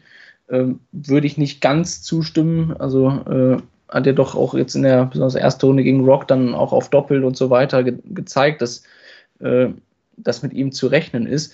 Aber stimmt schon, dass bei dem, was er an Konstanz auf der Tour anbietet, ähm, wieder die Frage bleibt, warum ist dann so, ein, so eine Lücke gegen, gegen Humphreys wieder da? Also ähm, da ja, würde ich mir wahrscheinlich wünschen, weil, weil ich, ich mag das Spiel von Dame Hatter irgendwie, der beißt sich eigentlich viel fest und ähm, schafft es trotzdem irgendwie in bestimmten Spielen dann nicht, das, das durchzuziehen. Dann Samstagabend die beiden Halbfinals. Ein sehr deutliches Final, Halbfinale, muss man sagen. Finale auch später, einen Tag später, aber auch das erste Halbfinale war deutlich. Neffen Espinel gewinnt mit 17 zu 9 gegen Joe Cullen. Äh, ja, es ist der fünfte Sieg in Serie in diesem Duell für Nathan Espinel. Scheint also Joe Cullen ein guter Gegner für ihn zu sein. Cullen seine Chancen nicht gut verwertet. Das gehört dazu. Espinel konnte sich dann absetzen. Aber trotzdem für Cullen äh, schade. Also, klar, es hätte mir auf jeden Fall gewünscht, dass es enger wird. Ähm, aber wahrscheinlich ist Espinel auch, was für solche Turniere angeht, klar, Cullen hat auch das Masters gewonnen, aber ja, irgendwie so ein Duell hätte ich auch viel auf, äh, auf Espinel gesetzt, muss ich ehrlich sagen, weil der. Bei Kallen habe ich immer noch das Gefühl, dass er immer mal ein Spiel dazwischen hat, wo er auch mal rutscht nach unten. Und bei Espinel habe ich immer so Gefühle, so 93, 94, 95 spielt er eigentlich immer. Und kann, er, er, kann auch, glaube ich, an einem schlechten Tag noch mal durch seinen Kampfgeist mehr rausholen als Kallen an einem schlechten Tag. Wenn Kallen keinen guten Tag hat, finde ich, ähm, da passt dann einiges nicht zusammen. Er hat dann weniger Scoring, Doppel sind auch manchmal ein Problem, aber bei Espinel denke ich mir immer, der ist zwar gerade vielleicht nicht äh, auf seinem Top-Game, aber der gewinnt dann irgendwie Lex, zieht sich dann irgendwie an ein, zwei guten Sachen hoch und kämpft sich dann nochmal durch. Ich würde jetzt auch gar nicht mehr, mehr analysieren dazu, weil ich, ich fasse es fast so wie Doby davor, aber auch Clayton im Finale zusammen, dass Kallen, ob dieser, genau dieser Qualitäten von Espinel irgendwann überfordert war und ähm, werde auch vielleicht später nochmal so ein bisschen die, äh, ja, oder das, das Fass ein bisschen weiter aufmachen. Äh, bei ihm war es jetzt so das Kopfschütteln, aber auch bei Clayton dieses, dieses Abklatschen, äh, da würde ich irgendwie nochmal so, so gesammelt drauf, drauf schauen. Ja, machen wir gleich definitiv noch. Ja, deutlich enger dann das Halbfinale Nummer 2. Johnny Clayton 17 zu 15 gegen Luke Humphreys. Ja, also absolutes Top-Game. Ne, also auch vom Line-Up her, das äh, zweites, denke ich, ähm, war auch lange ausgeglichen, ne? 12 zu 12 stand es und aber auch hier reden wir wieder über die, Doppel über die Doppelquote von Johnny Clayton, die erneut bei 60% steht und sein Timing. Hm, ich meine, denn Dawson hat es mal immer äh, hat diese Verrechner immer Perfect äh, Ferreting genannt, äh, wenn er sich dann irgendwie eine Bogi-Zahl gestellt hat, was ja nicht mehr so häufig vorkommt mittlerweile. Er rechnet ja schon de deutlich besser mit als äh, in den Jahren zuvor. Aber mittlerweile kann man ja fast sagen, das ähm, perfekte Ferreting von Johnny ist so, ja, einfach äh, das Timing von ihm. Ja, also ich dachte erst in der Partie so, dass, dass Humphreys so der Mr. Eier aus Stahl war, weil der auch mit vielen Finish-Momenten geglänzt hat weil die Entwicklung ja schon so war, Humphreys war vorne und du hattest die ganze Zeit den Eindruck, es, es kribbelt, Clayton ist dran und äh, es ist die Frage, wann er ihn kriegt. 12-12 war dann genau dieser Moment und äh, ja, da, da, konnte Humphreys einfach nicht mehr gegenhalten, weil Clayton jedes elende Finish, sag ich mal, über, über den letzten Dart checkt, ähm, da kannst du irgendwann als Gegner nichts mehr machen. Humphreys mega bitter natürlich, die 118, die, äh, also wenn er die nochmal irgendwo sieht, wird er nicht ruhig schlafen können. Verpasst zweimal äh, die Single 18, beide Male tief in die 4 äh, und beraubt sich somit der Chance. Und ich glaube, Clayton hat danach ja auch, aber trotzdem musste der auch noch 80 checken. Zack, Dart in der Hand, Tops und drin, das Ding. Also ähm, auch diese Immunität gegenüber diesem Moment, äh, es steht 16 zu 15 und ich mache jetzt mal einen Matchstart, aber dass das so selbstverständlich ist, das ist, ist eine große Qualität von äh, Clayton, der ähm, gefühlt auch diesen Moment nicht mit so einem besonderen Druck einfach auflädt. Dann kam es also zum Finale zwischen Nathan Espinel und Johnny Clayton. Am Ende sehr, sehr, sehr deutlich. 18 zu 6 für Nathan Espinel. Da wünscht man sich natürlich immer auch ein engeres Spiel auf jeden Fall. Ähm, Ja, warum, warum machst du das fest? Warum glaubst du, ist es so deutlich in, zugunsten von, von Nathan Espel gelaufen? Denn es stand ja 5-5, also der, der Anfang war wirklich ausgeglichen. Dann wirklich elf Lecks in Folge für, für Espinel. Ähm, ja, war, war es vielleicht dann auch für Clayton irgendwann der Punkt erreicht, um zu sagen, okay, ähm, ja, ich bin jetzt satt. Du hast auch das Spirit, den Spirit gerade mal auch mal angesprochen, angeteasert, zu sagen, okay, dieses Abklatschen und so weiter. Vielleicht willst du da auch noch mal was zu sagen.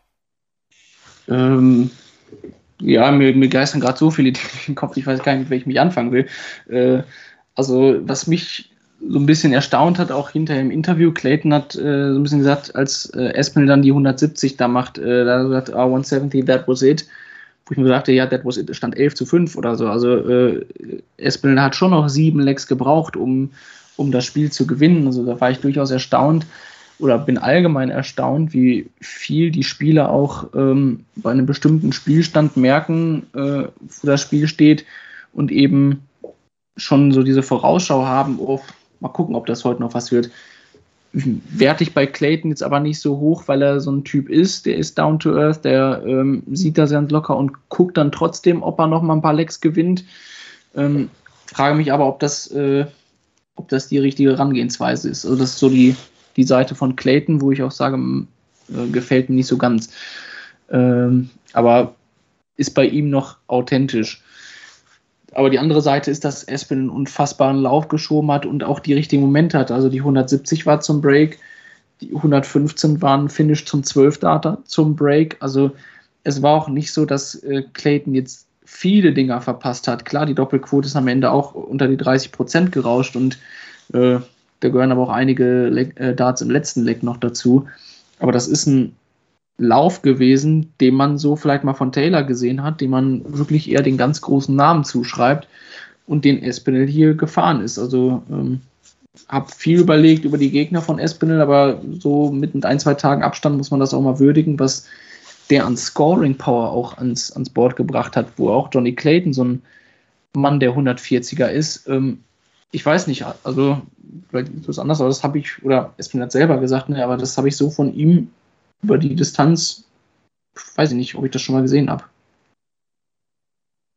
Ja, ähm, also ich würde auch noch mal gerne was zu Clayton sagen. Also ich finde auch, ähm, total, er ist authentisch noch in dem, was er macht. Ähm, ich finde es dann manchmal aber auch einfach zu häufig, auch wenn er gegen Gavin Price gespielt hat in der Vergangenheit, klar, die mögen sich, aber das, mhm. da wird mir zu oft die Faust gegeben. Ich meine, das kann man mal 170er Finish. Ja. Kann man 170er Finish, kann man das mal machen. Ähm, oder nach einem 10 Data, keine Ahnung was, oder für einen guten Moment, aber das ist mir zu häufig bei, bei Clayton, aber es ist für mich bei ihm trotzdem noch, ich nehme es ihm immer noch ab. Das ist immer ja. auch wichtig dazu zu sagen. Das müssen wir sagen, die Story des Turniers bei ihm natürlich, dem, dem Vater geht es gar nicht gut, ja, sehr krank und ähm, Clayton hat es ja trotzdem die, die Woche mega gut durchgezogen dann. Ne? Also das erste Spiel mhm. war halt gegen Gaga auch nicht gut.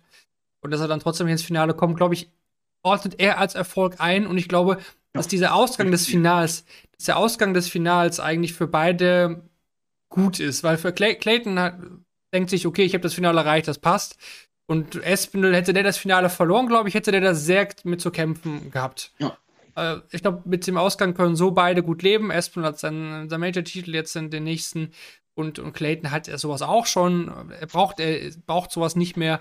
Er ist eh zufrieden, dass er überhaupt, glaube ich, in dem Alter noch so super gut mithalten kann, jetzt im Herbst seiner Karriere. Und ähm, Matchplay lief bei ihm ja vorher auch nie gut. Ja? Deswegen glaube ich, dass man, dass da beide als zufriedene Menschen am Ende rausgehen. Ja, ich glaube auch, Espinel hat das Ding mit mehr Druck aufgeladen. Ich, weiß nicht, ob ich es richtig verstanden habe. Er hat von äh, Throw-Up geredet, sagt er eigentlich sich übergeben. Ich weiß nicht, ob er das jetzt in dem wörtlichen Sinn auch gemeint hat, aber, äh, aber dem ging das schon ordentlich auf die Nieren, dass er da jetzt beim World Matchplay äh, im Finale steht und eben genau das nicht haben will, diesen Moment. Äh, dass er wieder in einem Finale stand und wieder äh, verloren hat, weil das waren jetzt ja auch, glaube ich, drei in Serie, wie man es ihm zugeschrieben hat fand auch die Story spannend, dass er ja die Flights von Michael Smith irgendwie in seinem Darts-Case mit rumschleppt. Also hat irgendwie Smith angelogen, als er gesagt hat, ja, die, schenke ich meinen Kindern. Äh, Pustekuchen hat die sich selbst ins Case gelegt und gesagt, das ist meine Motivation, um mir zu sagen, ey, wenn, wenn der doch äh, Nummer eins der Welt werden kann, warum ich nicht? Und äh, aber auch da authentischer Typ, ne? Also ähm, der glaubt an sich und ich habe ja auch mal irgendwann gesagt, so oh, dieses ständige Ansetzen, Pushen, Kämpfen, das muss so kraftraubend sein, dass, dass ich gedacht habe, es äh, kann so insgesamt auf Dauer nicht gut gehen. Ich wurde widerlegt, also ähm, Espinel zeigt, dass, dass das sehr wohl funktioniert.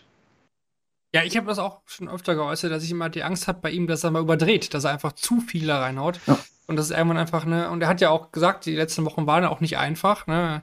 Und ähm, auch mental ein paar Problemchen gehabt. Und er hat jetzt auch ein bisschen was ausgelassen. Ne? Die Verletz Verletzungshistorie war ja auch da bei, bei Espinel und ja, wir reden hier über einen ja, äh, und wir reden hier immer noch äh, über auch einen Spieler, ja, der aktuell nicht für die Player Championship Finals qualifiziert wäre. Ne? Er ist auf 67. Das ist auch noch ein totaler Randfakt. Also, ich dachte, das wäre die Trivia-Fact, aber ja. Nein, nein, nein. so einfach meist ja nicht. Äh, nee, also super interessanter Fakt eigentlich nochmal. Und was Kevin dann gefragt hat auf Twitter, also in den Raum geworfen hat, würde ich auch gerne nochmal jetzt hier in die, in die Menge werfen. Hm, ja, bringt das Espinel jetzt dieser Major Fog auf eine neue Ebene? Wir reden immer von den Big Four, von Wright, Price, von Vergerben, von Michael Smith. Und jetzt ist Espinel die neue Nummer 5 der Welt, auch in der Rangliste jetzt nach diesem Turnier. Ähm, ja, wie ist das für dich? Auch beim Tennis war dann irgendwann auch dann, ist Murray noch, äh, nimmt man ihn noch mit dazu zu Djokovic, Nadal, Federer oder nicht? Müssen wir jetzt Espinel nachhaltig vielleicht in diese Riege der Van Gervens und Prices mit aufnehmen? Was glaubst du? Oder glaubst du, was, was kann äh, Espinel jetzt daraus machen? Ich glaube, diese Top-4-Gespräche und so, dass ja auch häufig dieses, wen, wen sehe ich bei jedem TV-Turnier als Favoriten. Also es ist so jetzt auch beim World Matchplay, denkt man, ja, Smith und Price in der oberen Hälfte und in der unteren Hälfte von Gerven und beim Rest mal schauen. Ich glaube nicht, dass man Espinel in diese Liga jetzt reinpackt und äh, ich glaube, da muss er aber auch äh, nicht hin. Also ähm, er hat seine Art zu spielen und ähm, die wird ihm auch zukünftig Erfolge bringen. Ich, ich sehe ihn jetzt aber nicht äh, als Überflieger, der alle Majors, die dann noch im Herbst so kommen, sich an oder an sich reißt. Ähm, halte es aber auch nicht für ausgeschlossen, dass er äh, doch noch weiter auch in der Weltrangliste klettern kann. Also äh, bei der WM hat er auch früh mal Runs ins Halbfinale gehabt, äh, gleich zwei Stück. Und das war ja eigentlich so sein erster Start in, in die ganze Geschichte mehr auf dem TV zu zeigen. Ähm, also der wird mit Sicherheit mehr noch als letztes Jahr auch den Favoritenkreis für die WM bestimmen. Top 4, ja, für mich ist das so ein bisschen diese, ja, Ranglistenklauberei, den muss ich jetzt nach da schieben. Ich glaube, wenn man sich anguckt, dass Gervin Price, glaube ich, auch äh, droht irgendwie bei der WM als Sechster, meine ich, gesetzt zu sein, äh, kann man ja die Überlegung auch schon wieder verwerfen. Also ähm, mache ich für mich nicht so auf das Fass. Also damals, wo, wo Espinel dann so weit bei der WM kam, dachte ich auch, okay, das ist eher so ein, ein kleiner Flug gewesen, so das, hm. das ist mal passiert, aber er kann dann nachher halt nicht was rausmachen. Total geirrt. Espinel hat sich hier wirklich zu einem wirklich sehr stabilen Topspieler entwickelt und ähm, aber ob er jetzt da jetzt bei jedem Major das raushauen kann. Er musste jetzt, man muss das ja auch dazu sagen, er musste jetzt keinen Price aus dem Weg räumen, er musste keinen Van Gerven aus dem Weg räumen, er musste keinen Michael Smith schlagen. Ähm, deswegen, ja. das, bei der WM, glaube ich, kommt er da so nicht durch. Deswegen trotzdem aber eine interessante, äh, spannende, interessante Frage, die man auch anders sehen kann. De definitiv. Ne? Und äh, was ich noch zu den Finals sagen muss, was ja schon auffällig ist beim World Matchplay, die sind ja schon ziemlich eindeutig alle. Ne? Also letztes Jahr 18-14, das war ja noch ziemlich ähm, eng. Aber davor Wright Vandenberg 18 zu 9, dann äh, Vandenberg Anderson 18 zu 10, dann Cross Smith 18 13. Super eng war das 2018 natürlich Gary Anderson, Menezulovic mhm. 21 19, werden wir nie mehr erleben so in der Form. Aber dann 18 8, 18 10, 18 12, 18 9, 18 13, 18 15, dann 8 12, 4 9, 7 11 12, also alles ganz deutliche Dinge eigentlich. Trivia, die 4 war Terry Jenkins. ja. Äh, äh, ich glaube, das, das hängt auch damit zusammen, was äh, dann, dann schaffen wir nochmal den Bogen zur Abklatschparade, die da äh, in manchen Spielen stattgefunden hat.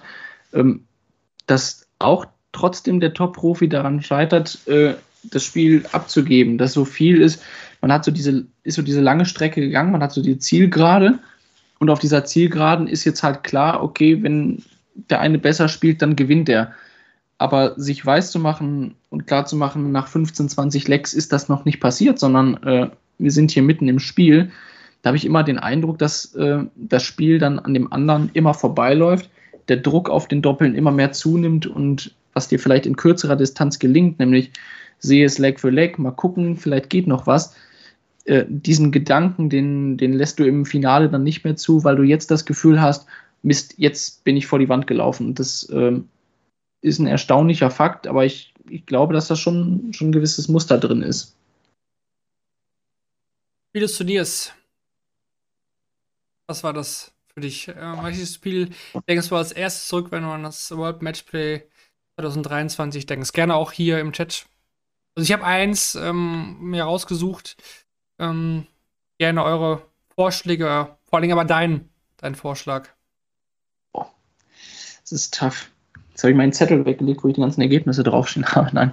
Äh, also ich habe tatsächlich sehr lebhaft Clayton gegen Humphreys noch in Erinnerung, weil das äh, für mich von der Spannung bis zum Ende am meisten hatte, weil es dieses Spiel hatte. Ich Humphreys diesen Ticken vorne, aber Clayton mit dem Finishing so da. Also ich glaube, das war das Match, wo beide Spieler auf einem Top-Niveau abgeliefert haben und es eben nie zu einem Moment gekommen ist, wo man sagte, der eine macht's und äh, das fand ich, äh, hat die Partie extrem ausgezeichnet. Ja. Also wenn man auch Humphreys einfach in diesem Turnier nicht, nicht äh, haben wir glaube ich vielleicht insgesamt so ein bisschen unterschlagen, aber äh, auch der äh, meldet sich da immer mehr in diesen Favoritenkreis an. Kommst auf jeden Fall zu, schon Zustimmung im Chat. Ähm, für mich war es dann sogar ein relativ Match, was relativ früh im Turnier war. Und zwar war es für mich Colin Price. Hat für mich, ähm, okay, ja. hat für mich, hat mich am meisten mitgenommen und ab, abgeholt von, auch von der Emotionalität der, der Fans, irgendwie auch vom, vom Ende her 112 und bumm, das Ding ist aus. Ähm, war für mich das Spiel des äh, Turniers, wenn ich ehrlich bin. Ja, spricht ja auch, oder vielleicht das so, so eine Lehre von, von mir, so von dem Turnier, dass das Darts halt breiter wird, dass so ein Price von Gerven, die spielen gut, aber eben nicht gut genug, um den anderen gut spielenden äh, Spieler zu schlagen. Also äh, ich sag mal, früher war es, glaube ich, eher so, dass ein Top-Spieler rausgegangen ist, weil er wirklich schlecht gespielt hat oder der andere hat wie man so sagt, out of his skin gespielt, plötzlich den Tag seines Lebens gehabt und dann im nächsten Spiel hat es nicht mehr geklappt. Aber wir haben ja hier keine, das sind für mich keine ganz fetten Überraschungen, wo man den anderen Spielern nie gehört hat, sondern ähm, wo einfach auch da mal eine solide Leistung mit dann den Finishen im richtigen Moment äh, ausreicht. Dann äh, sind wir noch die Tops und Flops euch schuldig. Ja, vielleicht lege ich mal vor, als, als Flop kann man vielleicht sagen, die, die Top 4.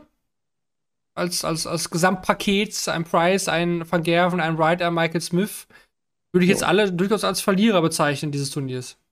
Ja. Oh, die hatten, oder je mehr andere ja ausscheiden, desto mehr steigt ja die eigene Chance oder äh, an, ich kann es jetzt gewinnen. Etwas, was ja auch dann für die Spieler hinten raus ein bisschen für mehr Druck noch gesorgt hat. Dieses Wissen, ich, ich kann jetzt gewinnen, weil die sind ja alle raus. Ähm, doch, ja. Dann, wenn man vielleicht böse ist, äh, auch die Deutschen mit reinnehmen, kann man vielleicht auch machen. Ähm, vorsichtig formuliert. Ähm, Wie gesagt, ich ähm, finde ein Spiel mal schwierig, ne? Also, äh, aber ist äh, mit dem, wenn man das Anspruchdenken hat, diese Spiele gewinnen zu wollen, ist, ist es das, ja. Was sagst du zu Josh Rock? Würdest du ihn als, als Flop bezeichnen? Ich meine, wie gesagt, wir haben es ja nochmal erwähnt, Matchplay-Debüt. Oh, absolut nicht. Also klar, äh, die Frage, äh, Diskrepanz zwischen TV-Spiel und Floor-Spiel, aber äh, ist jetzt bei ihm nicht irgendwie ausgeprägt oder ähm, da würde ich auch ein, zwei Jahre warten, bis man sagt, okay, äh, jetzt sieht man, wo, wo das wirklich langfristig, langfristig hingeht. Fällt ja noch jemand ein als, als Flop? Meine, gut, man kann natürlich meistens immer die Verlierer der ersten Runde, so wie überhaupt Cross jetzt mit ja. reinnehmen, sagen, Dave Chisnell haben enttäuscht. Ja, ich meine. Wie gesagt, da finde ich immer so schwierig, oder das ist, äh, macht man sich auch als Reporter immer so ein bisschen äh, einfach, dass man ein Spiel gesehen hat, dann versucht man eine Geschichte zu erzählen drum und äh, am Ende war es einfach nur eine halbe Stunde, in der es mal an Bord nicht so gut lief. Ne? Also, ähm, ja. Dann kommen wir doch zu den Tops, das ist immer netter. Dann äh, kommen wir da besser bei weg als Journalist. Neffen Espel, brauchen wir nicht überreden, natürlich ganz klarer Top. Und äh, Johnny Clayton mit, der, mit dem Hintergrund, denke ich auch, ganz klar. Ich meine, ja. ähm, dem, dem, der ist dann auch einfach von den Gedanken her eigentlich was anderes im Kopf und dann trotzdem ins Finale zu kommen bei so einem Turnier, bei den Distanzen, was ja auch wirklich kräfteraubend ist, finde ich absolut top wert. Und, Alle ähm, Halbfinalisten würde ich jetzt mal natürlich ja. das Draws reinziehen. Keilen wiederum mit so ein bisschen Fragezeichen, weil, weil die letzte, also äh, nicht, dass das Halbfinale zu sehr im Kopf bleibt, dass, dass es da halt nicht geklappt hat, ne? aber ja. Wahrscheinlich bleibt es dann auch dabei, weil so zum Beispiel Brandon Dolan, klar, hat der jetzt Michael van Gerben geschlagen, aber das ist mir jetzt nachhaltig nicht, bleibt mir jetzt nicht hängen. Also da wird man nächstes Jahr sagen, ah ja, Brandon Dolan, der hat da mal, aber, hm. ja, aber sonst kam halt nichts mehr, ne? Also ja. das vielleicht ja. nochmal so. Gurney ist noch äh, dabei, dass, dass der ist jetzt wirklich. Top, also, also absolut. Ist oh, lang, ja. nicht, äh, lang nicht mehr so im TV gespielt. Von Eng ist ja wirklich 104 gegen Anderson. Ja, guter Punkt. Äh, ganz stark. Die ist fast, fast vergessen, ja. Und der Gurney absolut, also Revival bei dem Turnier. Jetzt, jetzt habe ich es verpasst äh, als Top. Jetzt äh, kommt natürlich noch die Abklatschparade. Äh, da oben auf der Bühne, das, äh, das, äh, die Frage hatte ich jetzt eben noch offen, mhm. ob, ob, du das Gefühl hast, dass äh, andere Spieler sich dabei auch zu sehr auf, also dass Espinel das auch besser kann, dieses Abklatschen und sonst was, oder also, dass sich da andere Spieler zu sehr auf das Spiel von Espinel haben eingelassen, ne? dass er diese großen Momente hatte und ich stehe dahinter, gucke zu und fange noch an, ihm zu applaudieren. Also, ähm, ob das ein Spiel ist, was Espinel liegt, deswegen das aus seiner Sicht authentisch ist, sein Spielstil, aber ein anderer Spieler, äh, der im Hintergrund den Kopf schüttelt oder äh, grinst, äh, warum macht er das so? Ne? Ja, ich habe erstmal aber auch schon anders erlebt. Also ich habe ihn ja schon mal als äh, durchaus äh, angepisst auf der Bühne erlebt. Oder kritisch mit sich selbst, wenn es ja. nicht läuft. Ähm, ich glaube aber, der hat super hohe Ansprüche an sich selbst, Espinel. Ähm, und ich glaube, da muss man auch mal ein bisschen zu gucken, wo kommt der eigentlich her, der Junge? Ne? Der kommt her von einer ähm, absoluten Bankrottnummer, also auf dem Konto war gar nichts mehr und mal alles auf die Karte Dark gesetzt und ähm, damals, ich weiß noch, als ich ihn interviewt habe bei dieser WM, wo es bei ihm ja ganz gut lief, ähm, ähm, hatten wir uns noch nicht. Und dann meinte er, ah, von Deutschland, ne, Daten.de, und dann meinte er, ah ja, ähm, naja, ihr seid schuld, ne, die Deutschen, ne? Ich habe gegen Max Hopp damals das Jugendfinale verloren. Das, das, das steckte bei dem auch Jahre danach noch, also zwei, drei Jahre, das wechselte bei dem noch im Kopf. Das tat ihm wirklich mhm. ultra weh, dass er dieses Finale damals nicht gewonnen hat gegen Max. Ähm, und das wäre auch ein WM-Platz für ihn gewesen damals. Den hat er natürlich nicht ja. bekommen dadurch. Ähm, aber es hat ihn vielleicht im Nachhinein auch stärker gemacht. Also, mhm. der weiß, wie gesagt, der kann auch mit Niederlagen, der bei dem läuft nicht alles geradlinig durch. Der ist auch mal wieder ein bisschen zurückgestoßen worden und so weiter. Also, ich glaube, da muss man bei ihm schauen. Was bei ihm, wenn das die Gefahr ist, wie gesagt, dass er überdreht, das glaube ich schon, dass das oft auch passiert ist. Ähm, aber das, das Spielbild an sich gefällt mir natürlich. Also, ich mag Leute, die kämpfen, der gibt immer alles, wenn man das Gefühl, dass er auf jeden Fall immer alles versucht. Und dass er nicht so ein Finale mal laufen lässt, dass er immer dran glaubt. Und ähm, ich, ja, er kommt ja super bei den Fans an. Ne? Also die Walk-on-Musik natürlich auch ein großer Pluspunkt bei ihm. Ja. Um, ja, und ob der andere damit jetzt, ich habe nicht das Gefühl, dass das auch eine Masche von ihm ist oder so. Ich glaube, der nee, ist einfach nicht. so. Also, überhaupt nicht. Ähm, ich glaube, der hat es auch nicht nötig, andere rauszubringen. Also ist ein guter Verlierer eigentlich und. Aber ich bin echt gespannt, was er rausmacht. Also ich glaube jetzt auch nicht, dass er da jetzt ähm, nachhaltig im Halbfinals spielt bei allen Majors. Aber es war halt ein Spieler oder ist ein Spieler, der auch mal so ein Turnier halt gewinnen kann. Und das, da haben wir mittlerweile einige von. Ja, absolut. Also vielleicht wollte ich eben auch die Sachen ein bisschen mehr darauf lenken. Also, äh, das war jetzt so die Espinel-Sicht und äh, ich habe immer so gedacht, wenn ich so als Spieler auf der Bühne auf was reagiere, dann habe ich ja immer so, sag ich mal, zwei Bereiche. Ist entweder ich reagiere auf das, was ich selbst tue, oder auf das, was mein Gegner tut. Und äh, mein, das ist ja so die alte englische Schule, sag ich mal, äh, no weakness, also keine Schwächen zeigen. Wenn es nicht gut läuft, bloß nicht reagieren. Ähm, das haben wir hier, glaube ich, auch schon mal verworfen. Oder ich glaube, Lutz war da so ein großer Fürsprecher zu sagen, nee, es gibt ja aber auch manchmal Spieler, die brauchen mal ein Ventil, die brauchen ja mal äh, irgendwie eine Möglichkeit, Druck abzulassen und zu sagen, Mensch, das ist jetzt aber auch Mist, was ich hier spiele, um sich überhaupt die Möglichkeit geben, dann danach wieder besser spielen zu können. Ne? Und ich finde, das ist jetzt die eine Seite. Die andere Seite ist dann aber, was mache ich mit dem Spiel meines Gegners? Und da wiederum verstehe ich es halt nicht, warum ich da äh, so genau weiß, welches Finish mein Gegner stehen hat. Klar, ich muss es im Blick behalten, um zu wissen, muss ich Bull gehen, sonst was. Aber dass auch die Top-Profis das so genau im Blick haben, so genau dabei sind, ich mir denke, ey, es geht doch gerade, oder auf der einen Seite haben wir gerade gesagt, es geht ja darum, bei meinem Spiel zu bleiben und sich selbst äh, äh, der Nächste zu sein. Und im nächsten Moment äh, beschäftige ich mich so viel mit meinem Gegner, ähm, dass, also für mich kann das nicht den Fokus halten. Und dann hast du halt so ein Spiel wie bei Kallen, wie bei Clayton, was komplett an dir vorbeiläuft, was natürlich auch die Qualität von Espinel war, aber wo ich mir manchmal gedacht habe, wenn ihr es jetzt ein bisschen mehr auf euer Spiel eingegangen wärt, dann wäre es mit Sicherheit nicht so, nicht so deutlich ausgegangen. Ne? Also man beobachtet sich dann selbst dabei, wie man eigentlich nach jedem Leck nur noch guckt, na, klatscht der Espinel gerade ab. Äh, wie, wie machen die das? Also war wirklich so, ich, du siehst einen Finish und überlegst schon, ah, die klatschen sich gleich wieder ab. Ne? Aber das, also, wenn die mich darauf schauen, so, klar, Espinel checkt die 108, glaube ich, war es zum 4 zu 2 oder so. Ja, äh, cool gemacht, so, weil er sich fast mit dem zweiten Dart überworfen hätte. Da habe ich mir so gefragt, ja, äh, ich meine, ist, ist alles so auch ein bisschen im Sinne des Sports, ist auch cool zu sehen, aber weiß nicht, was bringt dir das so? Oder äh, also das könnte mich nicht oder das würde mich von meinem Spiel abhalten. Ich meine, wer sich natürlich gemeldet hat, war klar Vincent van der Voort. Der meldet sich immer, wenn es was zu meckern gibt. ne? äh, der, kommt so ein Thema auf, da, da taucht er auf, äh, war jetzt nicht qualifiziert. Hat auch gesagt, äh, du musst deinen Gegner hassen, du musst ihn äh, ne, also quasi alles blutig und äh, wie auch immer. Äh, ist jetzt auch vielleicht nicht die ganz äh, also, so spielt er auch auf der Bühne, finde ich. Bitte? So spielt er aber auch auf der Bühne. sehr, ver sehr verbissen das, und nicht gerade mit Freude auf der Arbeit. Nee, also wenn ich, äh, wenn ich einmal so wie er mit dem Finger auf Kirk Bevins gezeigt hat, wenn ich das einmal sehen würde, würde ich schon, schon sterben von.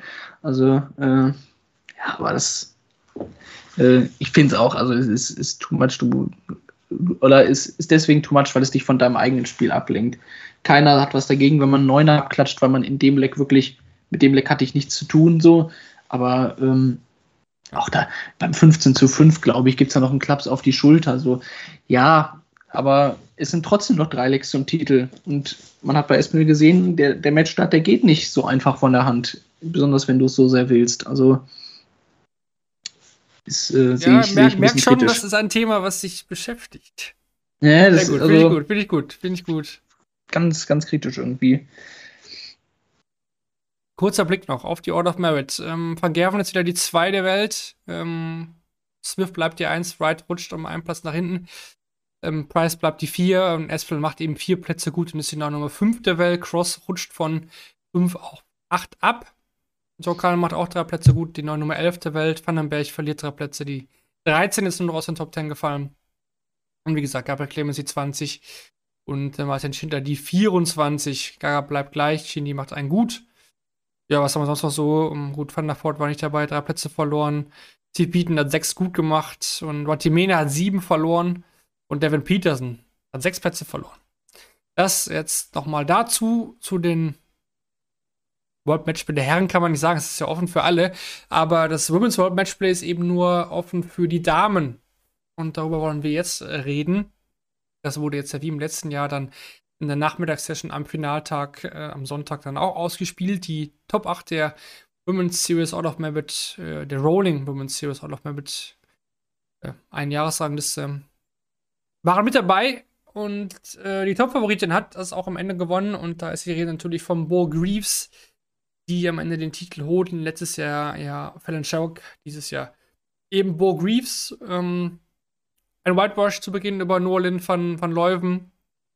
Dann ähm, gewinnt sie gegen Robin Byrne, was durchaus ein bisschen eng war. Und das Finale dann ganz klar mit 6 zu 1 gegen Mikuro Suzuki.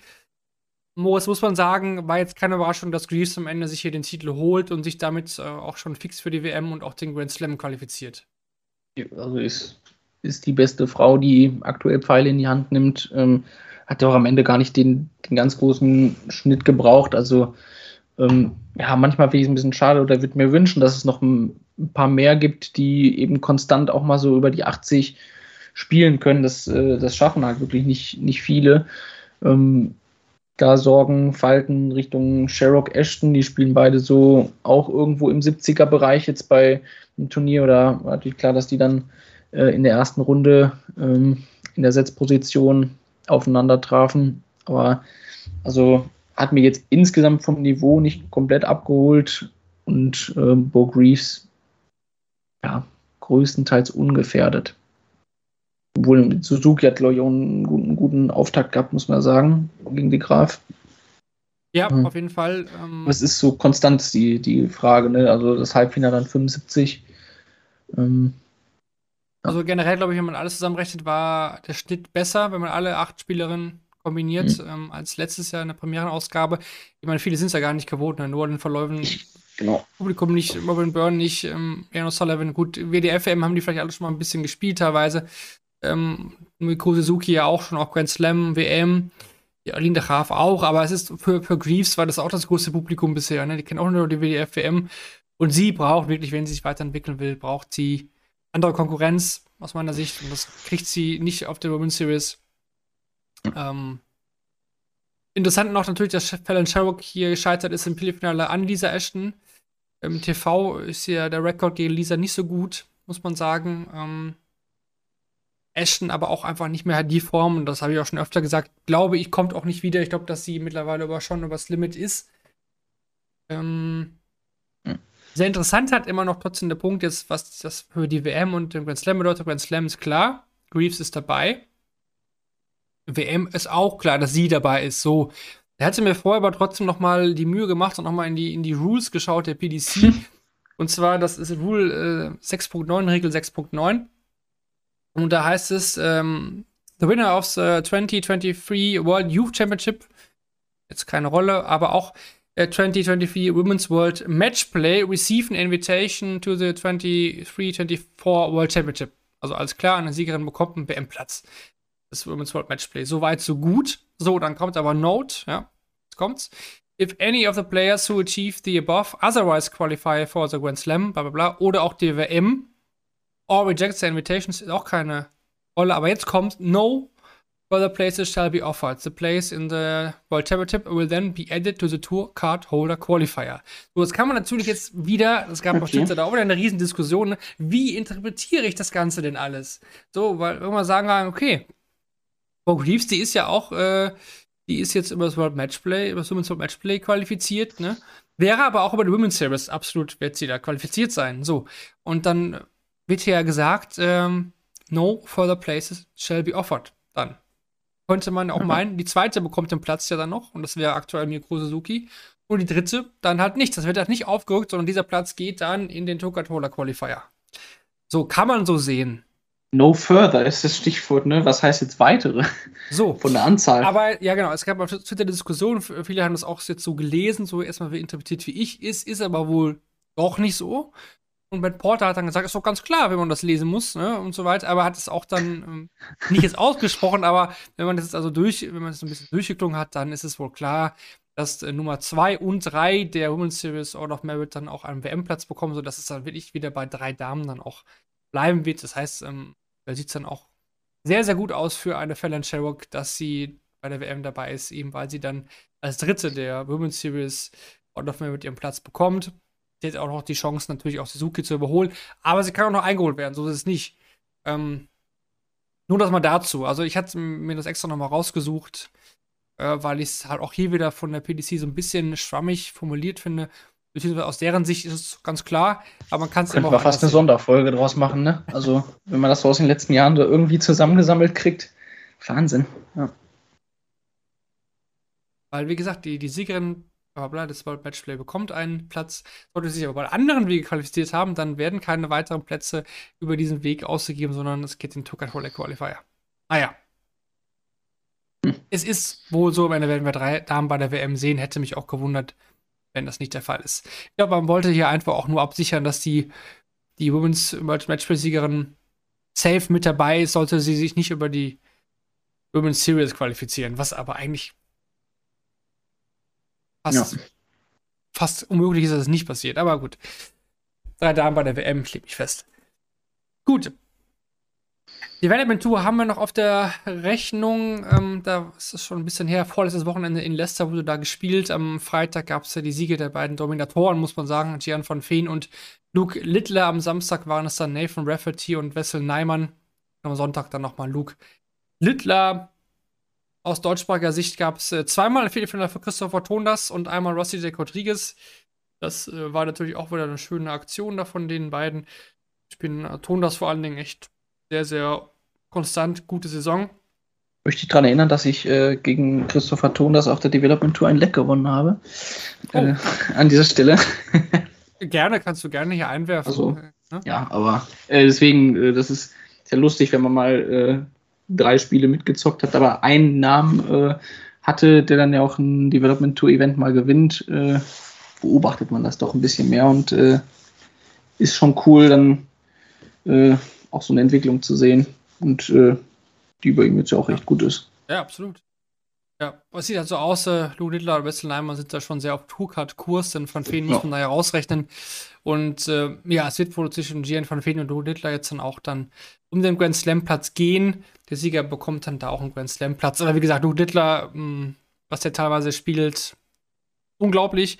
Der wird auf die Tour kommen. Wahrscheinlich einer der einzigen Spieler, der nie Q-School gespielt hat und trotzdem dann ähm, getuckert hat. Das Spiel musste, weil er noch so jung ist, weil er noch nicht durfte bisher. Ja. Und äh, ja, bald ist auch schon relativ früh dieses Jahr. Die World Youth Championship, muss man sagen, ist ja schon im August dann auch. Ähm, da werden wir auch wieder einige deutsche Starter mit dabei haben. Es sieht ganz gut aus. Es gibt auch noch ein Wochenende und dann wissen wir da auch mehr, wer dann im Finale der World Youth Championship stehen wird. Gut, anderer Punkt noch, äh, das wollen wir definitiv auch noch erwähnen, denn äh, René Adams hat sich einen Wochensieg bei der Modus Super Series geschnappt und wird dann bei der Champions League mit dabei sein. Das ist auch nicht mehr so lange hin, bis dann die vierte Saison müsste es mittlerweile sein, dann der Modus Super Series vorbei ist. Also nach Luke, äh, Lukas Wenig dann auch der, der, zweite Deutsche, dem das gelungen ist. René hatte dann die Gruppe A gewonnen und dann am Finalabend dann auch nochmal 0 zu 3 im Finale gegen Steve Brown gedreht und natürlich auch ordentlich Geld eingesammelt. 5000 Pfund müssen es, meine ich, sein. Und in der Champions League wird ja auch nochmal ordentliches Geld ausgespielt. Also das lohnt sich auf jeden Fall. Da werden ja auch ähm, einige Deutsche mit dabei sein, jetzt auch in der nächsten Saison. Ähm, Christopher Thon, das hatten wir gerade angesprochen, wird mit dabei sein.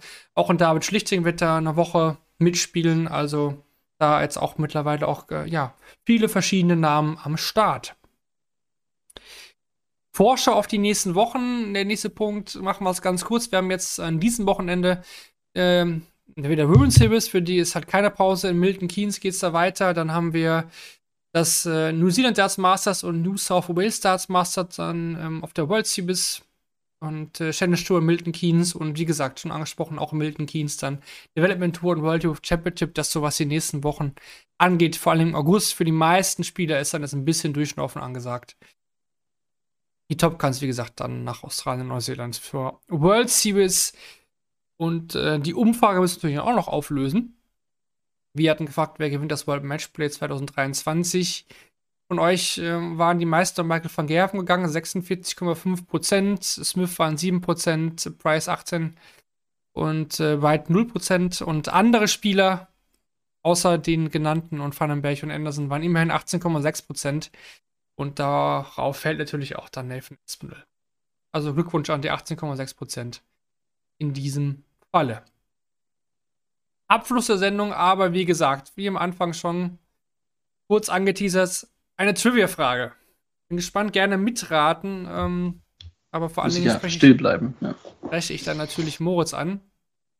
Und zwar ähm, ist es wie folgt: folgender Sachverhalt. Michael van Gerven war der dritte Spieler der als Titelverteidiger beim World Matchplay im Jahr darauf sein Erstrundenspiel verloren hat. Welche beiden anderen Spielern ist das passiert und in welchem Jahr war das jeweils? Ich überlege erstmal für mich, mal gucken, ob was kommt. Das ist natürlich nicht so einfach. Man muss ja wissen, wer hat es gewonnen und wer ist am Runde raus und da muss man denken, ja, wer war das denn und wem ist das passiert? Ähm, nicht so einfach. Ich glaube, auf meiner Sicht kann man auf eine Sache kommen. Auf die andere Sache, glaube ich, kommt man nicht. Ähm, Wäre ich auch niemals drauf gekommen, persönlich. Ähm, aber eine, ein Jahr, ein Jahr schafft man. ein Jahr schafft man. Es kam sogar heute schon in diesem Podcast vor. Also muss, ja, du hast alle Finals der letzten 20 Jahre aufgezählt. Also, nein, nein, okay, ja, es stimmt, ist richtig. Aber das äh, hattest so du genannt. Ja, das, okay. hast, das hast sogar du, du hast das sogar genannt. Haben, wir haben ganz in einem Nebensatz hast du es erwähnt. Puh. Aber es ist wirklich, äh, auf das andere, glaube ich, wird man nicht kommen, wenn man nicht jetzt die ganzen Ergebnisse durch, durchliest.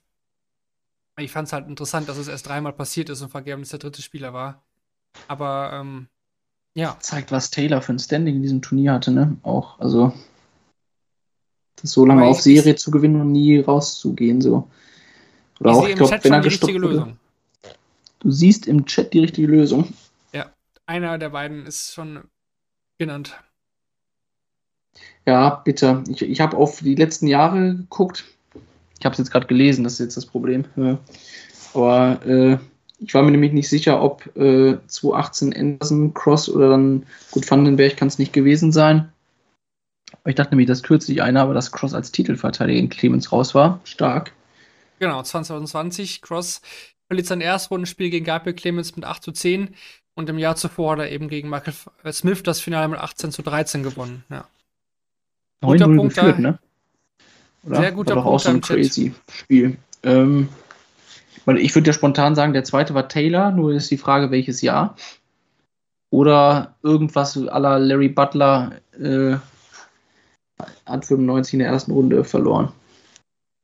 Ja, es, es kam die zweite richtige Lösung. Jetzt äh, haben einige wahrscheinlich jetzt schnell bei daten.de alles nachgeguckt und Ja, äh, Das sind diese es- Faker alle. Schnelle Finger, ja. Wie, im Latein früher. Man konnte die Vokabeln und man hat halt, hat halt schnell Finger gehabt und schnell Bildung ist Ja. Wissen, wo es steht. im Wörterbuch nachgeguckt. So ist es. Und zwar ist die richtige Antwort, also Cross hatten wir gerade genannt. Die andere Antwort wäre Colin Lloyd 2006. 2006, ja, sehr gut. Da hat er sein erstes. Spiel gegen Steve Mage verloren mit 6 zu 10. Und ähm, davor das Jahr eben das Finale gegen John Part mit 18 zu 12 gewonnen. Und damit hatte er auch eine Serie von Phil Taylors Titel mit 5 an der Zahl beendet. Aber John Part hat ihn rausgenommen, oder? Fragezeichen. Keine Ahnung. Ne, Steve Mage. Ich glaube, in einem Jahr sogar Terry Jenkins. Ach so. Ich meine jetzt äh, Taylor. Dass Taylor rausgegangen ist. Ich glaube, er wurde ja beim Titel von Wade, wo, hat ja Terry Jenkins sogar Taylor rausgenommen und das im Halbfinale. Das muss man ja auch erstmal beim World Matchplay schaffen, über die Distanz. 2007 war das, ne? Genau, das ich- war das, 2007, das, das aber nehmen wir jetzt auch nochmal eben, das nehmen wir noch mit rein, das gucken wir nochmal live nach und dann machen wir auch den Deckel äh, drauf. Und ich würde sagen, dass John zwar. Part das Halbfinale kommt schon. Nee. Nee, Jenkins hat das tatsächlich selbst gewonnen. 17 zu 11. Äh, ja, 2007, genau. Aber, Ja. äh, und im Viertelfinale 2-5 war es John Part, ja. Genau. Wahnsinn, Wahnsinn. Also jeweils der Finalist hat Taylor rausgenommen und den Weg leider für wen anders freigemacht. So wie oft. Okay, ja, ne, cool, dass wir das doch noch rausgefunden haben hier zusammen. Vielen Dank fürs Mitraten, auch hier im Chat. Ähm, vielleicht habt ihr das jetzt ja auch im Real Life gehört und auch selbst mitgeraten. Äh, Zeit genug zu überlegen war ja da, würde ich behaupten. In dem Sinne, Moritz, ähm, danke dir. Äh, hat mal wieder Spaß gemacht. Immer gerne. Und ähm, ja, für August und die Ankündigung, wir haben jetzt ja auch nicht mehr so große Turniere erstmal ein bisschen durchschnaufen, soll auch erlaubt sein nach dem World Matchplay. Es gibt Shortleg im Daten.de Podcast präsentiert bei Bulls, aber natürlich auch im August. Ähm, aber wir hatten das ja schon, oder Kevin hat es auch schon beim letzten Mal, glaube ich, angeteasert, dass wir da uns mal die Zeit nehmen, so einige brisante Themen der letzten Zeit so ein bisschen auseinanderzunehmen. Bedeutet, ähm, ja, da gab es ein paar Vorfälle. Ähm, auch das Thema Alkohol im Dartsport und jetzt auch ähm, nochmal, ja, Transgender im, im, im Dartsport oder generell im Sport, jetzt in dem Fall mit Nolan van Leuven. Auch das wollen wir mal so ein bisschen aufdröseln. Das bedeutet aber auch, dass wir uns natürlich sehr gut vorbereiten müssen. Also wir wollen es euch natürlich auch ähm, ja, nichts Halbgares präsentieren, sondern wirklich eine fundierte Diskussion liefern. Das werden wir dann, wie gesagt, im August machen. Das kündigen wir dann rechtzeitig an auf unseren Daten.de-Kanälen, wann diese Folge dann aufgenommen wird. Wird auch wieder live sein, auf Twitch natürlich, ähm, weil das wahrscheinlich auch eine Folge ist, die ein bisschen polarisieren kann. Soll sie auch tun. Ähm, wir laden euch da gerne ein, seid wieder live mit dabei, sonst auch natürlich wie immer als Abruf verfügbar. Jut, dann sind wir durch für heute. Schaut, wie gesagt, im August wieder. Für heute war es das. Moritz und ich sagen danke fürs Zuhören und dann hören wir uns im August wieder bei Shortleg, dem Daten, die Podcast präsentiert bei Puls. Eine gute Zeit, bis dahin, alles Gute. Ciao, ciao.